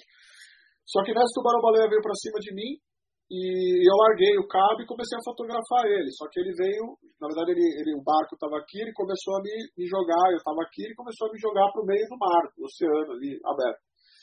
E quando eu vi, eu já estava ali a uns 50 metros de distância do barco, com uma câmera de 10, 12 quilos na mão ali, não dava para nadar, não dava para bater perna, que estava sem nadadeira, sem porra nenhuma. Putz. E todo mundo na água. Ninguém estava me vendo. Eu já estava bem longe do barco eu senti aquele arrepio na espinha. Falei assim, caralho, tubarão. Né, não o tubarão-baleia, que era bonzinho, mas tubarão-tubarão mesmo. Né? Cara, eu botei a cara na água, assim, na hora que eu olhei pra baixo, eu tava em cima de um cardume de atum, com uns 50 é, tubarão, que a gente chama de silk, né?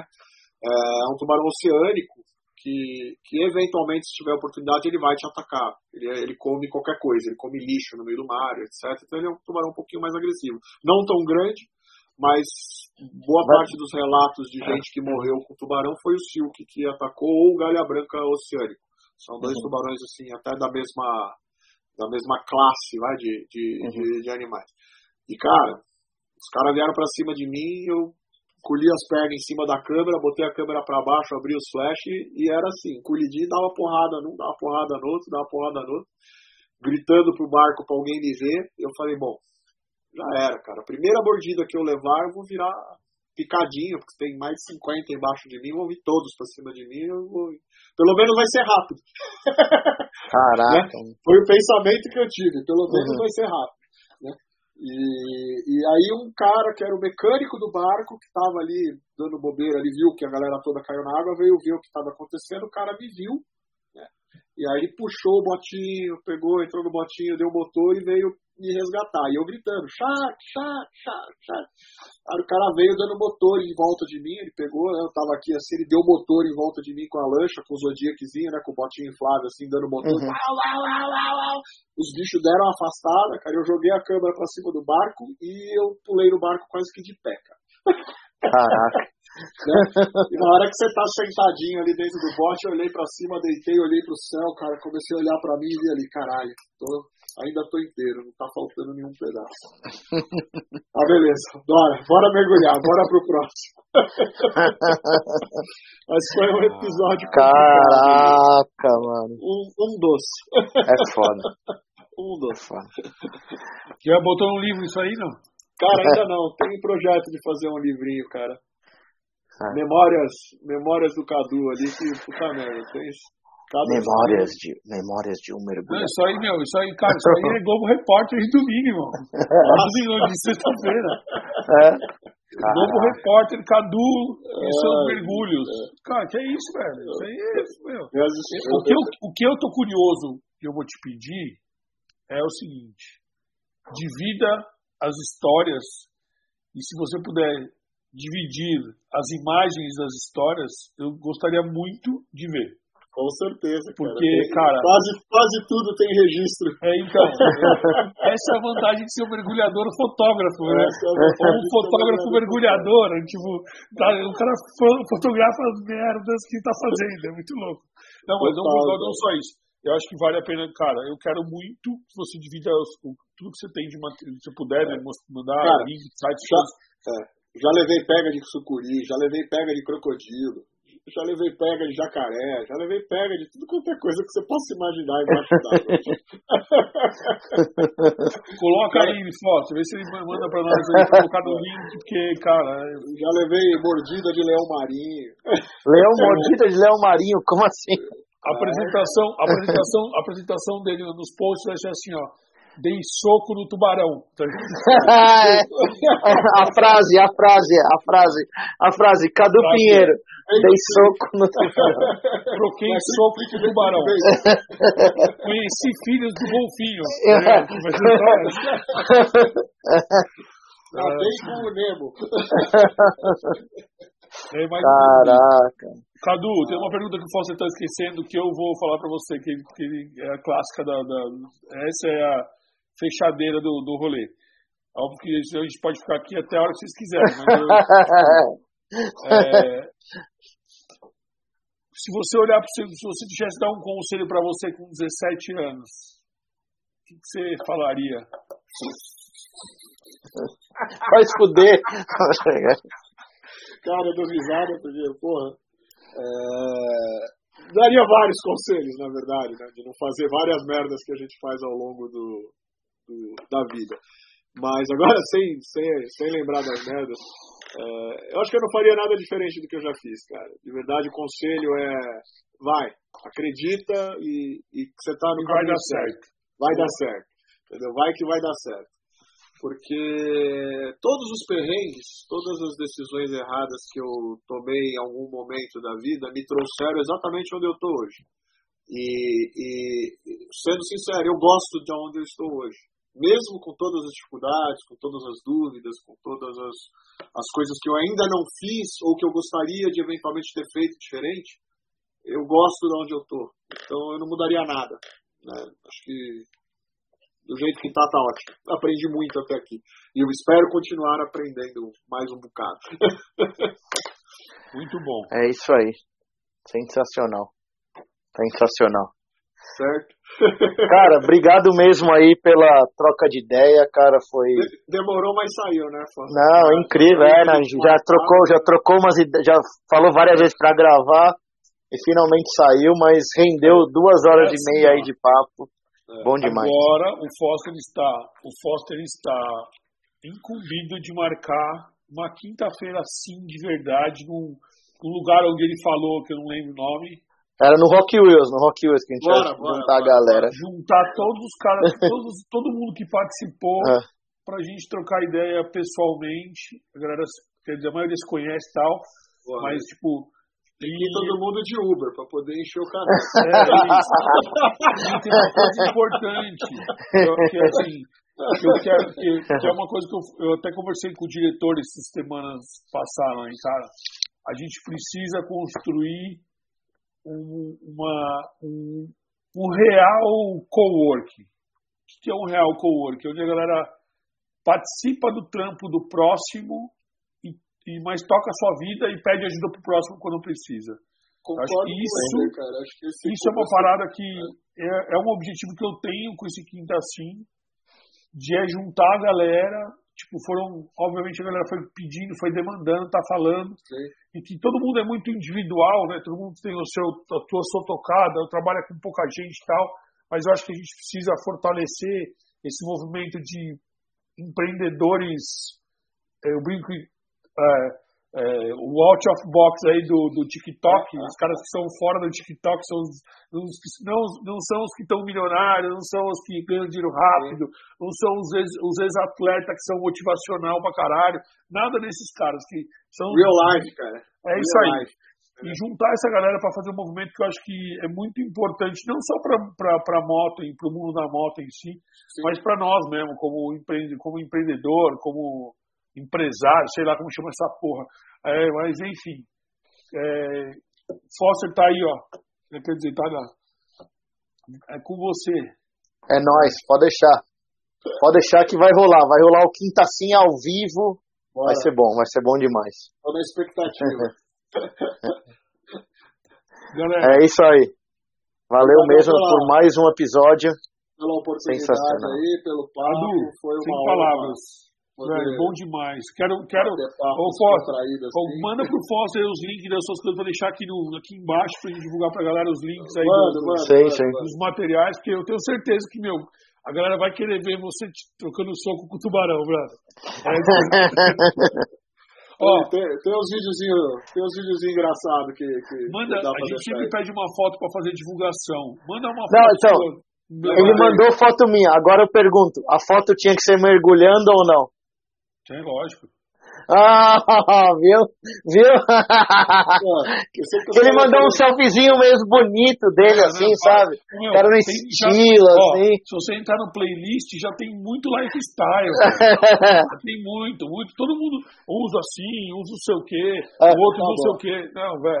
Eu vou, eu vou mandar minha foto casca de mergulhador de caverna é. pra vocês. É, então. É. A gente quer foto real, tá ligado? É. Tipo, da galera no dia a dia, no rolê mesmo. No, Tá comigo. Boa. Show de bola. Pessoal, muito Valeu. obrigado aí pela audiência e mais um Quinta Sim sensacional. É nóis.